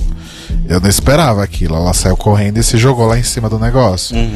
Então eu acho que, pra mim, pelo menos ela foi ok, mas ela realmente não foi tão boa quanto a parceira dela. Sim.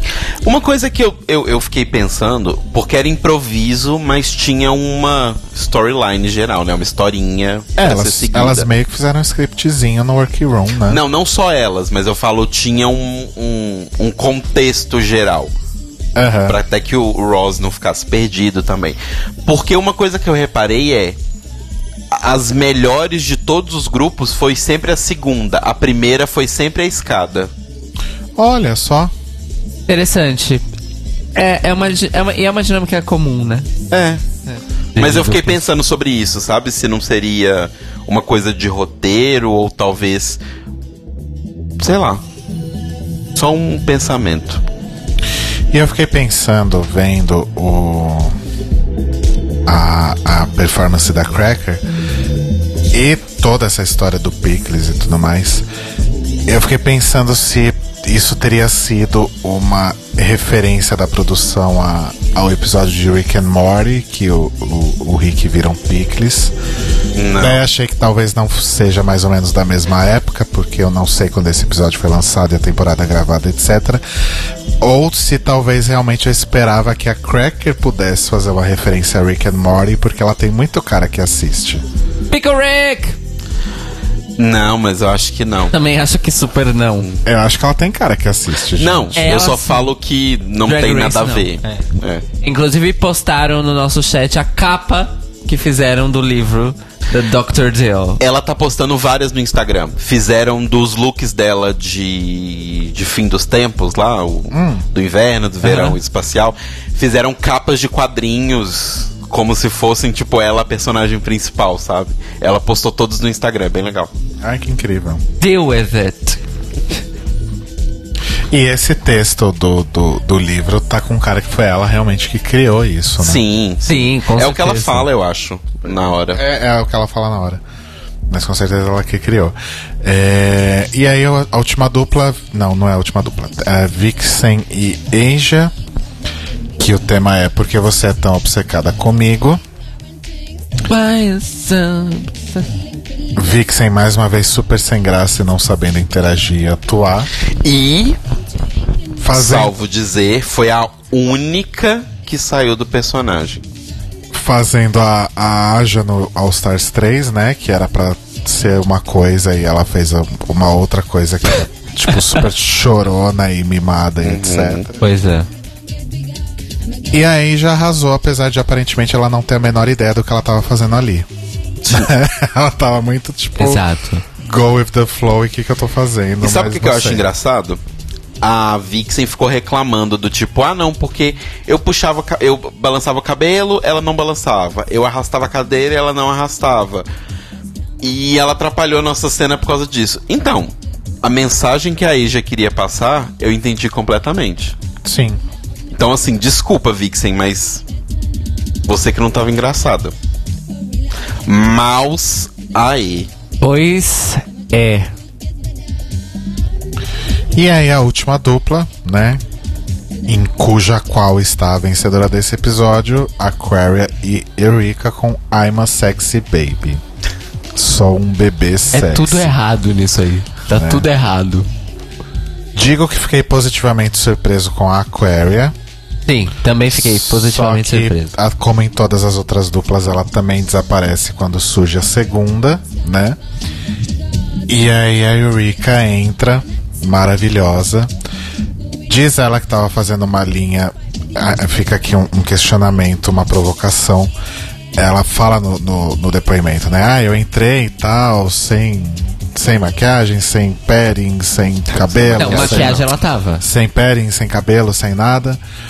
Fazendo a linha body positivity, mostrando meu corpo mesmo. Ok. Mas ela estava usando. Ela não estava de certa forma usando o corpo dela pra fazer piada e isso não seria justamente o contrário dessa ideia do body positivity ou eu tô problematizando demais? Então, eu tenho um problema. Assim, eu fiquei feliz que ela ganhou destaque, blá blá blá. Meu problema, na verdade, é o impacto do que ela fez. O impacto do que ela fez foi. Então a Eureka, que é a drag gorda, só pode ganhar quando ela se faz de palhaça usando o seu corpo? É meio que essa minha Isso, minha pra mim, minha esse é o meu problema com isso. Entendi. Mas eu posso falar uma coisa? Eu não senti que em momento algum isso foi o foco de piada. Não, não, não teve uma piada explícita com o corpo Não, não dela. falo nem explícita. Eu não acho que que houve uma piada no fato dela estar gorda e e usando a fralda, sabe? Eu, eu, pelo menos eu não enxerguei isso. Eu eu enxerguei na verdade foi uma coisa do tipo eu não queria falar isso, mas foi uma coisa meio do tipo, porque assim, I'm a sexy baby, blá. Você pega uma pessoa esquelética que não é tipo o que as pessoas entendem como sexy. peitão, bundão, colchão e tal. Não. Uma pessoa esquelética e uma pessoa muito gorda. Uma do lado da outra. As duas se achando as pessoas mais gostosas desse mundo. Então, pra mim, não foi uma coisa da piada do tipo. Ah, nossa, porque o corpo dela é gordo, não é o corpo hab- habitual e isso é engraçado. Eu não senti que isso foi feito a piada em nenhum momento, entendeu?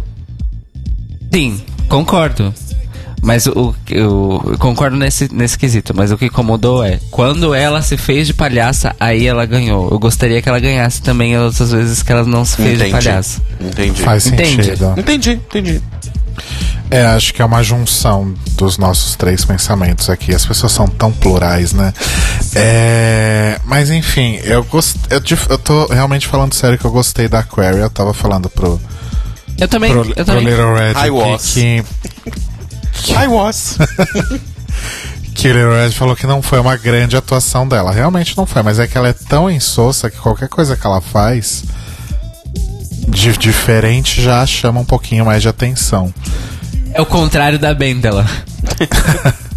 Que eu acho que foi mais ou menos isso que eu senti dela. Eu achei que foi super cabível o discurso da, da, linda, evangel- da linda evangelista, porque finalmente era alguém usando uma fralda. Uma fralda. Né? Não, aquilo foi muito, muito inteligente. Sim. Muito inteligente. Apesar de não ser a primeira vez que ela ressuscita ela usa, ele é. discurso, mas enfim. Bom, então foi isso sobre as, as cenas. Vale também a menção ao You Get a Pickle, You Get a Pickle, You Get a Sim. É, o Ross tava muito bom nisso e eu não entendi por que, que o Ross não foi o jurado, o revezamento, né, o rodízio entre Mas, o então, Ross mas, e o mas é Carlton. tipo quando tem desafio de dança. Quando a Alissa foi, por exemplo, ela dá aquelas pontuações tipo confessionário, mas não participa lá do. Não, sim, mas é porque entre o Ross e o Carson rola o revezamento. Quando um é jurado, o outro não é jurado. Eles ficam revezando. Então, como o Ross participou do episódio, eu achei que ele ia ser o jurado, entendeu? Entendi. Mas eu acho que é mais ou menos nessa linha do, do que eu te falei, do. De quando tem coreógrafo e coisas Sim, assim. sim. E assim, gente, Ross pisa no Carson, né? Sim. E, gente, será que isso é um teaser de algum programa Sim. que o Ross vai ter? É real O isso? Ross tem um podcast Ah, e ele vai transformar o Bossy Rossi num sketch de comédia dentro do podcast dele. E a primeira vez que vai ser feito, tipo, oficialmente que vai pro ar esse bloco, vai ser na Drag Race. Na, não, na Drag Con. olha só. Na Drag Con de Los Angeles, que é a próxima, né? Sim, sim. Eles vão fazer esse e vai pro ar no podcast. Que coisa. Babado. Então vai ter um painel do Bossy Rossi na DragCon que vai Sim. virar. É, na verdade o Ok. painel é do podcast do Ross. Ok. Que é Talk with Ross, eu acho. Ou Talk Straight with Ross. Aham. Eu amo essa piadinha do Talk Straight. Sim. Enfim, eu- gente, eu sou fã do, do Ross. Eu É, adoro o Ross é, também. Uma gracinha. Beijo. É igual falam na internet. Ele é bonito, ele é inteligente, and he got jokes. Tem piadas. Gosto. Então vamos agora falar da Runway, cujo tema era Denim and Diamonds. Jeans. Um dos diamantes. piores temas de passarela da Sério? Drag Sabe- Race. sabe por que que eu acho que- Eu odio. Você não gosta de jeans? Amo jeans. Mas sabe o que, que eu acho de que foi diamante? complicado? Não muito. O que eu acho que foi complicado nessa runway, talvez até pelo fato da Shania Twain estar lá, é que basicamente todo mundo seguiu pra uma linha country. E não, em nenhum momento eles pediram isso. Em nenhum momento isso foi Momento. pedido. Nenhum momento. Mas então, Mas assim, eles, elas já levam os- esses looks, né? então, E elas, não sabiam, da que a Shania. Shania Twain estar então a interpretação foi delas. Então assim, eu gostaria de retificar o que eu disse. É um dos piores temas de Drag Race por causa delas. Não exatamente por causa da proposta do tema. Por causa do que elas fizeram. Vide Madonna Kimono Gate. Eu ia falar Sim. isso, é. Mas será que talvez é porque nos Estados Unidos jeans não seja uma roupa tão do dia a dia, igual a gente tem? É o contrário. É, né? Eles usam. Na verdade, nós usamos jeans como eles. Sim. Hum. Porque somos colonizados aqui. Não, então, É é, porque é engraçado. por. Porque é engraçado todo mundo ter ligado o jeans a uma coisa country. Não, então, mas não é isso. É todo mundo ter li- ligado o jeans glamourizado com brilho a coisa country. Porque aí sim é uma coisa das cantoras country dos anos 80 e 90. Dolly Parton usava looks de. de, de- inclusive. A referência da Asia era a Dolly Parton. A Dolly Parton usava aquelas roupas dos anos 80. É Sim. o denim tingido de rosa, de vermelho, de Você tá falando magenta. da. Você tá falando da Mayhem. Da Mayhem, perdão, da Mayhem. É, era o denim tingido dessas cores, cheio de brilho. Entendi. Vamos lá, vamos começar a falar dos looks então, começando pela RuPaul, Looks, looks, looks. que looks, foi looks, looks. embrulhada pra presente mais uma vez. Né? Nossa, esse look é tão tipo. Eu já vi esse look outras vezes. Não é? Sabe qual que é a maior diferença desse look? Ah. O Fascinator de ombro da RuPaul, né? Tá do lado esquerdo dessa vez. Normalmente fica do Olha. lado direito. Uau! Quebradora de chão, hein? E ela realmente tá nessa vibe dessas três camadas, né, do vestido. Uma, duas, três. Tá tocando Stone Roses. Ai, que lindo, eu tô com o fone desligado. Qual que é? Ten Story Love Song. Ai, não gosto tanto. É, vamos por ordem alfabética. Pessoa desagradável. Põe She Bangs the Drums, é tão bonito. Eu não tenho coisas do Stone Roses, eu tenho essa música porque eu gosto dessa música. É, começamos então com a Aquaria. Porque a Foi gente. vestida de Magnolia Crumble. Não, mentira. mentira, ela foi vestida de Diagan. Vocês já viram a comparação? Diagan. É igualzinho. É igual Gente, eu não tinha essa referência. Eu não lembro. Você lembra qual era a passarela? É a, é a primeira. É a do de séries. Ai, é verdade! Keeping Up with the Kardashians. É. Chocada. É isso, né, gente? É, tá bem Nada feito. demais. Mas é Sabe aquela um vestidinho gente? tubinho. Igual quando a professora faz aquele sinal de certo na atividade. É. É isso. Parabéns, você cumpriu a tarefa. Pelo menos não é um- Exato. uma cartolina colada ou um maiô. Bom, é meio que um maiô, né? É. Depois nós temos a Asia. Gostei. Eu só tiraria esse chapéu. Porque eu acho que a única coisa que deixa o look country é o É chapéu. o chapéu. Eu gostei dela ter feito essa coisa shredded, como E ela mesmo fala que a referência é a Tina Turner. Exato. Sim. 100%. E realmente, se, fosse, se não fosse o chapéu, era só uma, mais uma showgirl de Vegas com jeans. É. É isso. Não precisava. Mas vamos combinar que ela já fez makes melhores, hein? Opa! Eu só queria Inclusive dizer. neste episódio. Inclusive neste episódio. Só uma coisa que eu esqueci de comentar no começo, mas que eu tô muito chateado porque ninguém fez um homage ao maravilhoso look da Britney no VMA, todo de jeans. Olha, Aquele look atroz que ela tava combinando com o Justin no com o dia. Justin. Os Sim. dois inteiramente de jeans. E também teve aquele look todo de jeans das Destiny's Child, que também era uma atrocidade. Sim. Aí a culpa é da mãe da, da Beyoncé, que ela que fazia as roupas. Exatamente. Tem um look desse da Christina. Nossa, realmente foi uma moda, né? Mas a Cristina, na verdade, ela era rainha do top losango. Sim. Mas esse look da Christina, inclusive, era um shortículo de axé. Que não é um shortinho, é um shortículo de axé. É um cinto, na verdade. É o cinto de jeans. Ah, o, o top losango de jeans com franjas. E a bota de jeans também. Era horrível esse look. Meu Deus do céu. Os anos 90, gente. os anos 90. Bom, Asia arrasou, é isso. Obrigada. Mas podia ter arrasado mais. Podia. A Blair. É, Fez a aquária, botou um sutiã e foi, né? Botou um sutiã e foi. Ela Eu- tá vestida de Fran Drescher na adolescente. Ah, é verdade. Eu não sei como que ninguém comentou que ela tava desproporcional. Ela ficou safe, né? Então, obviamente, Ficou. ninguém fez nenhuma crítica a ela. Mas ela tá muito desproporcional com esse cabelão. E esse sutiã e essa saia curta. Parece que ela só tem cabeça. Eu não gostei desse look, eu achei esse look extremamente safe. Sim. Extremamente safe. E assim, basicamente todo o brilho, todo o diamonds tá no sutiã. Tá no sutiã e nesse, nesse colar e nos brincos e tal. Ah, mas até aí, né? Só pendurar umas coisas. Sim. Gostei não. É, foi fraco, Blair, desculpa aí. Depois nós temos a Erika Presley. Exato. Que foi de Honey Bubu é, adulta, crescida.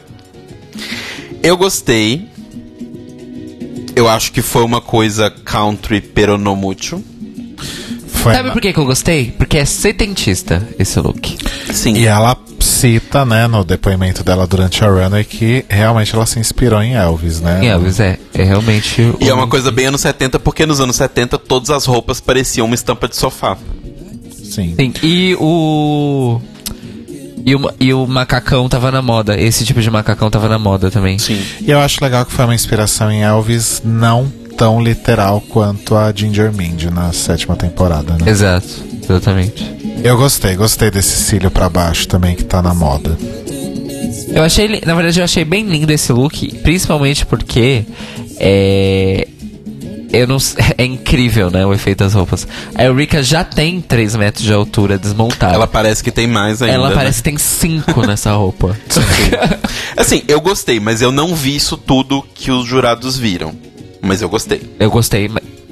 Por exemplo, já vimos looks bem mais fodas dela, Sim, por exemplo. Sim, sim.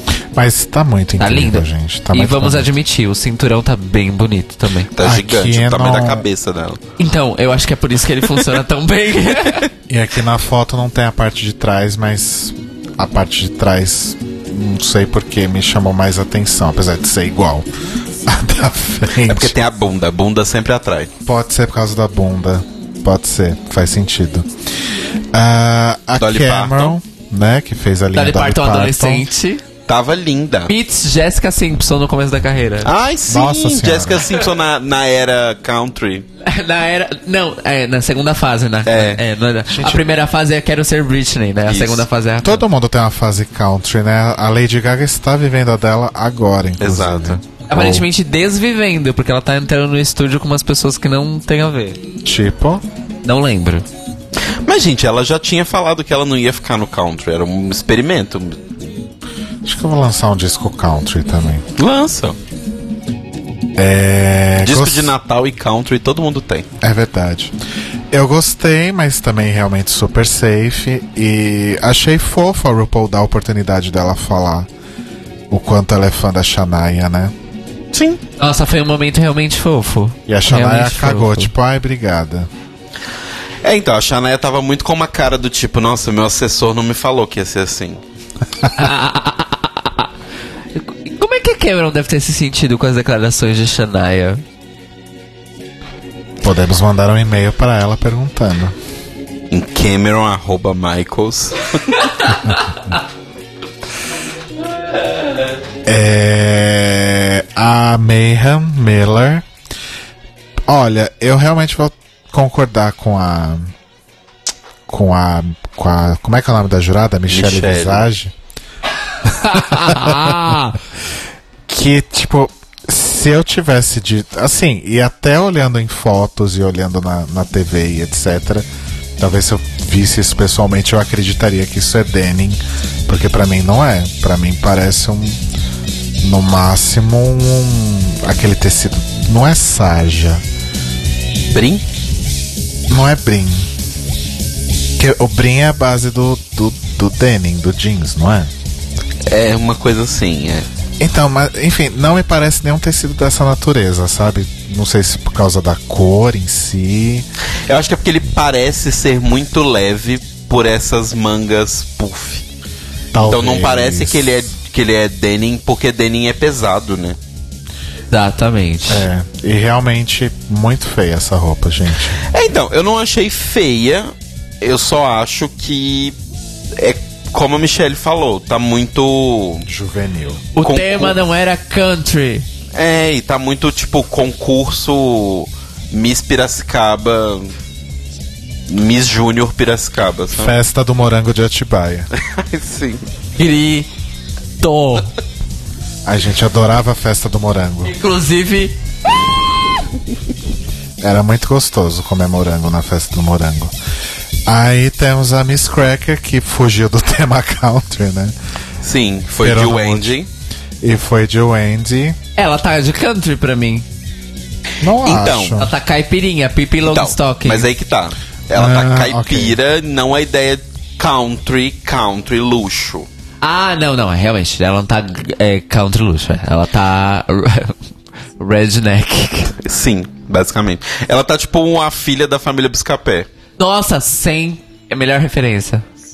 Nunca foi no Wendy's. Deu vontade Ela tá de. de ir. Wendy's, é verdade. Tem um lá na, na Faria Lima. Sim, do lado do meu trabalho. Mentira! É. Qualquer dia eu vou lá almoçar com você. É... Tá bom. Anotado, More. Tá bom que você vai baixar lá na Vila Olímpia na hora do almoço. Uai. Você sabe que você vai demorar três horas pra chegar lá e três horas pra ir embora, né? É bom que eu mato o trabalho. É, aí temos a, a Monet, que realmente errou a mão feio. Mas do pescoço pra cima, devo dizer que é uma das melhores montações que ela fez. A Eu- maquiagem tava linda Eu gosto dessa peruca. e o cabelo tava muito legal. Gosto bastante, mas aí realmente do pescoço pra baixo Não, não, nada e assim, salva.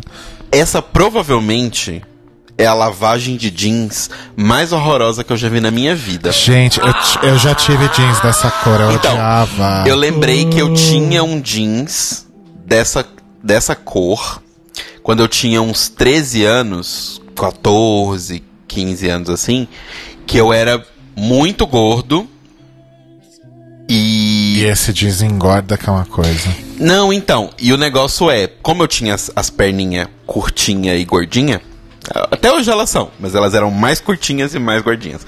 E não tinha essa coisa do jeans é, skinny. Então era um tubão de jeans dessa cor horrorosa. Parecia muito esses chaps dela, porque descia um trem reto da minha coxa e embaixo ficava quase um boca de sino, só Sim. que não era um boca de sino, porque era um boca de, sei lá, porque- canelone. é porque a calça era Porque reta, né? comprida, era reta, era horroroso, gente. Boca de horroroso. Gerdau, né? Já tive, já tive jeans assim também, eu super te entendo. Até eu já tive jeans assim. Gente, que tempos horríveis, né? Não é? Pois é. Uma pena, Monet. Vai embora. Agora. Não, vai embora da tela, gente. Não tô mandando ela embora do programa, não. Aí vem a Monique, maravilhosa, querer convencer alguém que isso era uma vaca má. Eu gostaria de abrir um parêntese aqui, porque estampas de vaca são um grande problema recorrente em RuPaul's Drag Race. Sim. Não é Sim. mesmo? Então, gente, é porque vaca, ela não é malhada desse jeito, assim, sabe? Com as pintinhas tão pequenas. Não. É, são aquelas manchonas, né? Tipo, Sim. não é assim. Mas como diz a RuPaul, vamos concordar em discordar que é uma vaca com um pescoço muito longo. O que, se você parar pra pensar, uma girafa nada mais é do que uma mistura de um cavalo com uma vaca com um pescoço muito longo. Claro, foi assim que Deus pensou. Foi. Igual o ornitorrinco. É. Então, não gostei. De nada, na verdade. É, então, isso foi o que tirou a vitória dela, né, gente? Pois é. Eu gosto muito da bota. Não é nenhuma bota, né? Na verdade é uma calça. Não, eu acho que é uma bota. É, Não sei, Mas tá agora você- separado você, me, embaixo. você me deixou na dúvida. Tá Não sei se tá separado, hein? Anyway, eu gostei. Usaria. Eu, eu acho que eu usaria, mas. Fecharia na minha perna? Não. O composê. Não, o composê tá horroroso. Não, é assim, gente. Eu não sei se o look era pior antes do review ou depois. Depois. Você acha que ele fica pior depois? Eu não sei, hein? Eu acho que melhora um pouquinho. Antes ainda é uma coisa meio tipo biker chick, sabe? Sou a namorada do chefe da gangue de motoqueiros. Tá. E eu tô indo ali comprar um refri, porque eu não bebo mais. Por que o refri? Não sei. Narrativas. Um energético. Narrativas. Storytelling. Escolhas narrativas. Um energético. Aí temos a Vixen. ah, Com a, a- diremos assim, a, uma das poucas roupas boas dessa runway. Vi- A Vixen. Vixen. Realmente, de fato, ela arrasou. Sim, é bem bonita. É country sem ser too much country.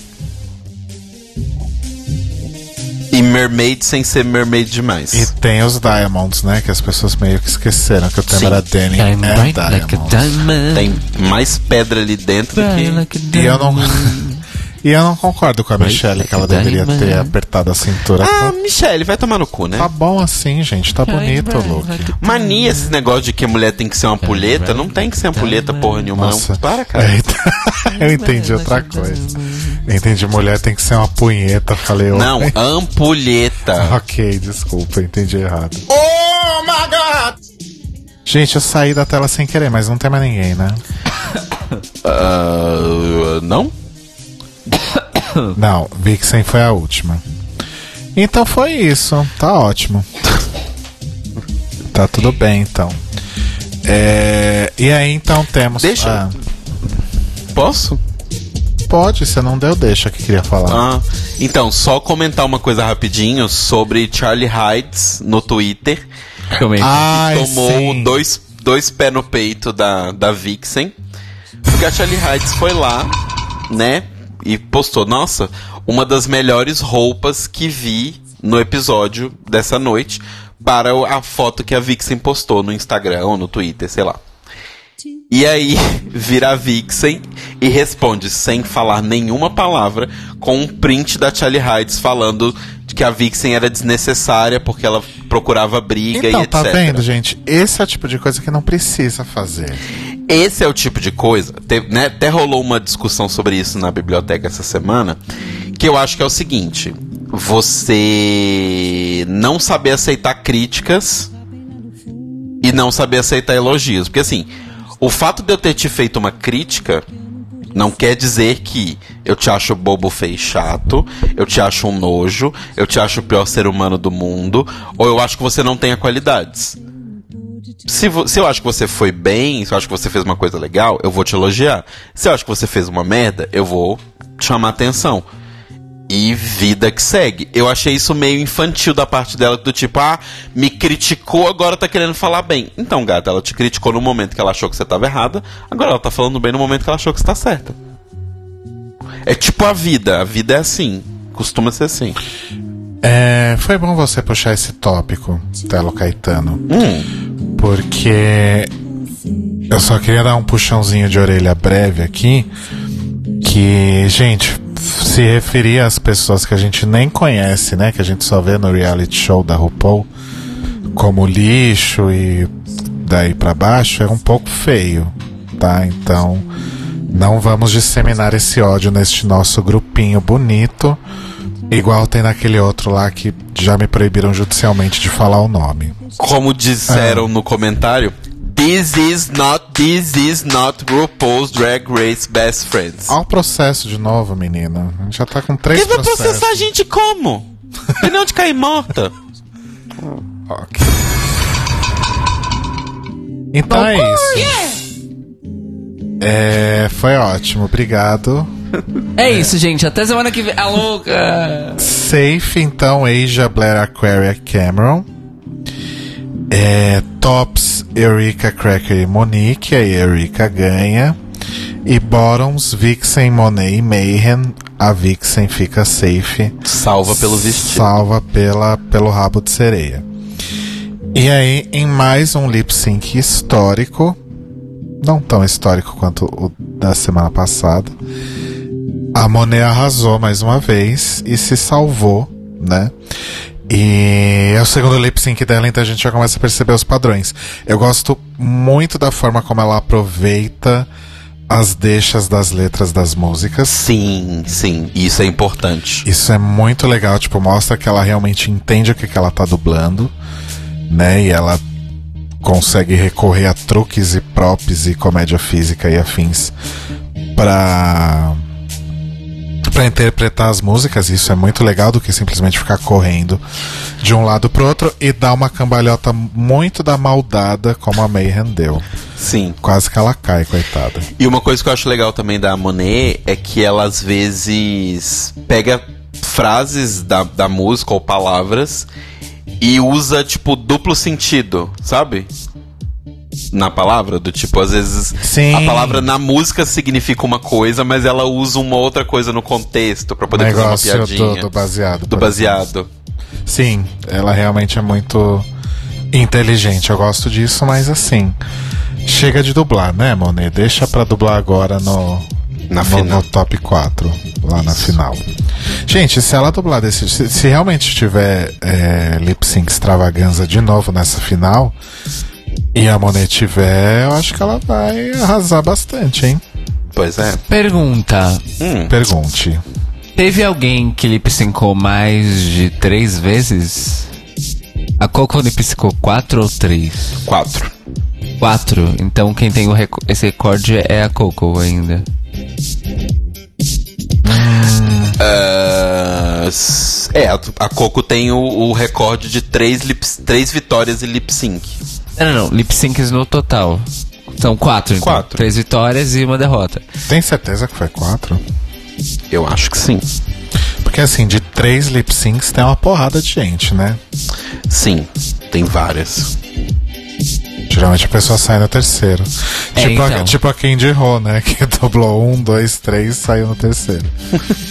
Foi lá só pra dublar, praticamente. What the fuck? Era quando ela aparecia, ela não tinha falas no episódio. É verdade. É a Candy Ho que, que tem um episódio que ela só aparece uma vez pra falar que a Kennedy, Kennedy é maravilhosa, é. Gente, a gente tá muito saudoso da sétima temporada. Acho que a gente tem que fazer um review. Nossa, não. É porque tá chegando o nosso centésimo episódio. Sim. The Libraries Open começou na sétima temporada. Olha como a gente é herói, gente. É, então é isso. A Monet ganhou, né? A Mayhem foi eliminada. O Untucked a gente não tem muito o que falar porque não teve treta.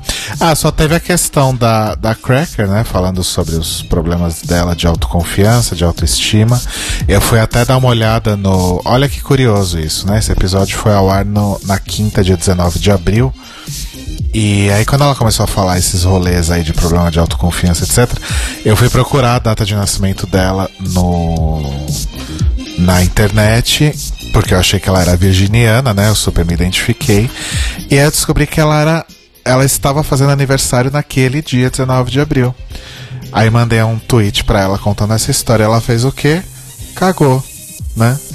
Simplesmente não me deu a menor bola. Mas é isso. É, e aí, outra coisa também que eu achei fofa no, no Untucked foi a Eureka agradecendo a Aquaria, do tipo, ah, é, obrigado, porque se realmente a gente não tivesse trabalhado em sincronia, né, e se a gente não tivesse feito um trabalho legal juntas, eu não teria ganhado. E a Aquaria, como sempre, agradece, porque ela não. Ela, ela- eu acho que a Eureka foi sincera, a Eureka não estava sendo irônica. Só que a Aquaria sempre agradece tudo, porque ela nunca sabe dizer se a pessoa tá sendo sincera ou tá sendo irônica com ela. E eu acho Mas muito eu achei engraçado. fofo esse momento. Foi, Foi bem fofo, foi fofo mesmo. E eu achei muito legal o momento da Mayhem também, dela falando, tipo, que ela tinha se divertido e que ela lembrou que foi o motivo pelo qual ela começou a fazer drag, que é porque tem que ser divertido. Se ela não tá se divertindo, provavelmente as pessoas não estão se divertindo. Então eu achei muito muito legal, muito educativo, principalmente para o fandom, lembrar que é uma coisa de diversão, olha só que bizarro, não é verdade? A gente parece que tem que se divertir com drag. É, não precisa só. Não é brigar, né, olha só, E alimentar loucura. a treta. Eu amo que o. Desculpa, eu amo que o Dragonlist colocou a, a Rupaula coberta como foto de perfil. Sim. E é assim, é, vocês acham que a, talvez a Cracker deve- devesse ter ganhado esse, esse episódio ou a vitória da Rika foi merecida? Eu, se pra mim, né, pessoalmente, Marcelo, se eu fosse somar Runway e Desafio, eu teria dado pra Cracker a vitória. Ok, Se fosse só desafio, seria a Monique. ok, Mas eu, eu gosto do fato de ter sido a Eureka. ok. Não, não me incomoda. Eu só acho que talvez num conjunto da obra, a Cracker foi melhor. E você, CB? Ahn, eu gostei muito de que a Eureka ganhou.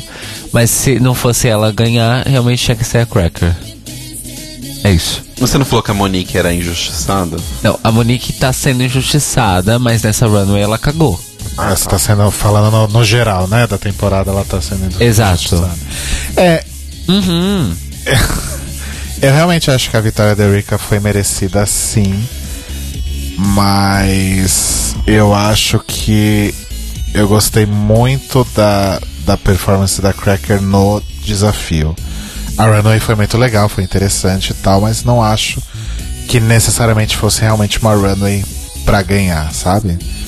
Foi uma runway interessante, divertida, mas top, mas não top pra ganhar. Fato. Saquei. E é isso, a gente vai terminar dentro do horário de novo pela terceira semana consecutiva. Sim! Graças a Cher, né, amores?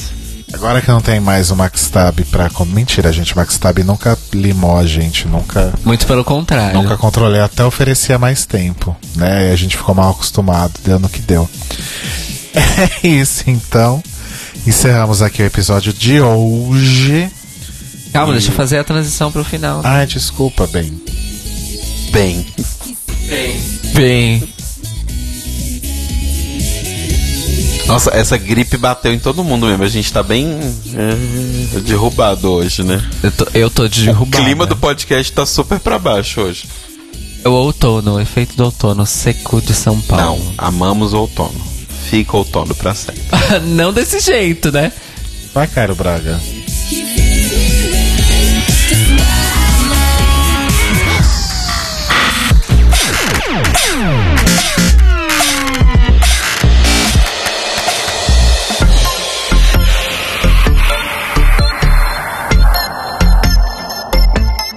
Então é isso, agora sim, posso falar que terminou o episódio dessa semana. Porém, não podemos terminar este episódio sem. A gente já mandou beijo, né? Alguém Já, quer mandar pode mais mandar beijo? mais beijos se você quiser. Eu quero mandar um beijo pro Fulvio e pra Cacita, que tá escutando a gente ao vivo. Eu não sei pra quem eu quero mandar beijo. Eu já sei Posso pra quem que eu quero mandar beijo. Posso pensar? Pode. Eu vou mandar beijo para a Tiene, que é minha colega de, de Silvício, um trabalho novo. E um beijo para a Laura ou o Shinji, que está dentro da barriga dela nesse momento. Que ela vai descobrir na quarta-feira se é a Laura ou se é Shinji. Mentira que ele vai chamar Shinji. Ele vai chamar Leonardo Shinji. Gente, a gente vai poder dar parabéns pra ele? Eu, falei, eu mostrei o vídeo pra ela, eu falei, eu vou mandar pra ele todo aniversário esse vídeo. Amo. Parabéns. Eu amo. Parabéns! Parabéns! Parabéns, meus parabéns, Meus Shinji. parabéns, Shinji. Gente, é um, um sonho essa criança. É, eu vou mandar beijo pras pessoas que não ouvem o podcast também, já que aparentemente isso. isso tá permitido. Eu quero mandar. Eu posso mandar beijo pra quem eu quiser. Eu quero mandar beijo pra Andréia, Marinho, maravilhosa, minha pinap preferida. Vou sentir muitas saudades. Ela infelizmente está deixando o nosso emprego. E uma pessoa maravilhosa. E a Débora, que também está grávida da Nico. Ela já sabe o sexo, né? É a Nico, que tá pra, tá pra parir já. Coitada. A tá Nico vai ser taurina maravilhosa. tá com um bucho enorme, então beijo pra Débora, pra Nico que não nasceu ainda, pro Josh e pra Zoe, que são os outros dois filhos dela, e pro, pro Daniel. Dani, né? Dani maravilhoso também, cozinha muito. Um beijo É para o isso. Paulo Suzu, que é um amigo meu lá de BH, que mandou uma mensagem essa semana que agora ele escuta a gente sempre. Bem-vindo, Paulo. É, um, Gente, tinha mais beijos que eu tinha que mandar, eu não tô lembrando agora. Então já é. lembra, Beijo pro tá? Bruno Brigo, claro, sempre. Beijos. E. É. o- Merchan. Merchan. telocaetano.com.br Mandem frilas. É, em breve vai ter atualizações nas camisetas. Vocês devem ter reparado que eu não coloquei a camiseta com a vencedora do All Stars 3. Não porque eu estou ignorando essa temporada. Mas porque como uma temporada engatou na outra, não fazia sentido eu fazer uma camiseta que ficaria datada 14 semanas depois, certo? Então, eu não fiz e farei assim que tivermos a vencedora da temporada 10 também. Arrasou. Arrasou. É, cairobraga.com Como sempre. Vão lá, vejam meu portfólio, me proponham trabalhos. Eu também tenho. Lá tem os links para LinkedIn, Twitter, por Vimeo, YouTube, tudo lá que eu produzo, vocês sabem. É, me sigam no Instagram, que eu tô tentando investir nesta rede social promissora, né, Rodrigo? Essa tendência que é o vídeo, né, Rodrigo? Nossa, o vídeo é a grande tendência, gente. É o ano do mobile, hein? 2018 é o ano do vídeo no Brasil. É, me sigam lá no Instagram, sempre arroba Cairo Braga. O único site que eu não consegui meu Cairo Braga foi no Twitch, que é Cairo Braga 90. É, o quê? O quê? Cairo Braga 90, porque é o ano que você nasceu. Exatamente. Por que que você tá rindo, Rodrigo? Ai, adorei. Achei fofo, Cairo Braga 90. Cairo Braga 90 no Twitch e no resto de todas as outras redes é Cairo Braga. E é isso, me escutem no Spotify, no Deezer, no Apple Music e tudo mais. E me deem dinheiro, mesmo sem me dar dinheiro. Mas se quiser me dar dinheiro dando dinheiro, a gente tá aí também. Lembrando que Cairo Braga só aceita trabalhos remunerados. Lembrando eu que eu que te só... pagar, inclusive. É verdade, você tem que me pagar. É... Bitch, pera aí, my money. Você tirar o dinheiro? Ai, que bom. Então- ah, eu não vou sair daqui pra ir no banco, né? Olha a minha cara. Não, claro, né, meu amor? E um beijo especial pra Bela Moscovitch, que é minha professora de canto, que me deu minha primeira aula de canto na quinta-feira. Olha só. Olha só. ok.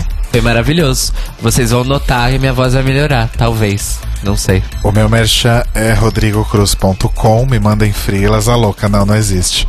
É... O meu merchan é Data Music, na Rádio Sens, 21h30, quinta-feira. Reprise sábado às 8, domingo às 15. E aí na segunda seguinte tá no, no mixcloud.com.br datamusic. O episódio dessa semana é o Viagem ao Redor da Terra, ou alguma coisa assim, em duas horas. Ah, é o meu episódio essa semana? Uma viagem musical com Cairo Braga. Então, recebemos, eu e Roba, recebemos Cairo Braga no Data Music para falar aí sobre músicas de outros continentes, terras, países, línguas, sotaques, dialetos. Tá bastante divertido. Começa na África, depois. Não, mentira, começa na, na Oceania, depois vai pra África, não, vai pro Sudeste Asiático. Enfim, é uma grande viagem, gente. O que eu posso garantir é que nenhuma das músicas é cantada em inglês. Então, é, tem bastante coisa interessante e divertida. Eu aprendi muito neste episódio. Obrigado, Cairo Braga. Yay! Eu estarei no Data, no Data Music essa. Então, I data, don't do Dragon on Time. então da- Data Music nessa quinta, com participação especial de Cairo Braga. Em breve teremos um episódio também com Telo Caetano. E em breve o Roba participa aqui de algum jeito também. Beijos pro Rouba, inclusive. Beijo pro Roba. Beijos pro Roba, saudades. É, Mário Bezerra deixa aqui um, um alerta aqui no chat que ele tem show do Diva Box, que a gente mencionou agora mais cedo, é, nessa terça-feira na varanda do SESI, Em Salvador, em importante. Salvador. Tem horário, Mário? Ajudaria bastante. Ajuda. Dá Terça-feira, dia Dá 24 o- de abril. Dá o serviço completo, fala se tem que pagar. Vamos datar.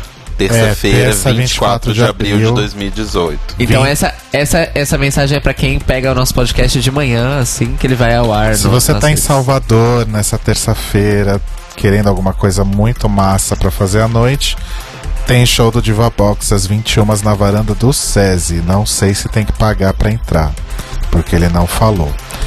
É isso, né? A gente pode ir embora, que eu tô com podemos. fome. Pode, que a gente passou do horário. Yay! Minha carne moída tá Óbvio esperando que a gente, ia passar do horário. 15 15 reais. Baratíssimo. Eu acho bem justo. Então tá, gente. Um beijo. Beijo. Beijo. Tchau. Tchau. Eu te cortei antes, desculpa. Tem alguma coisa pra falar?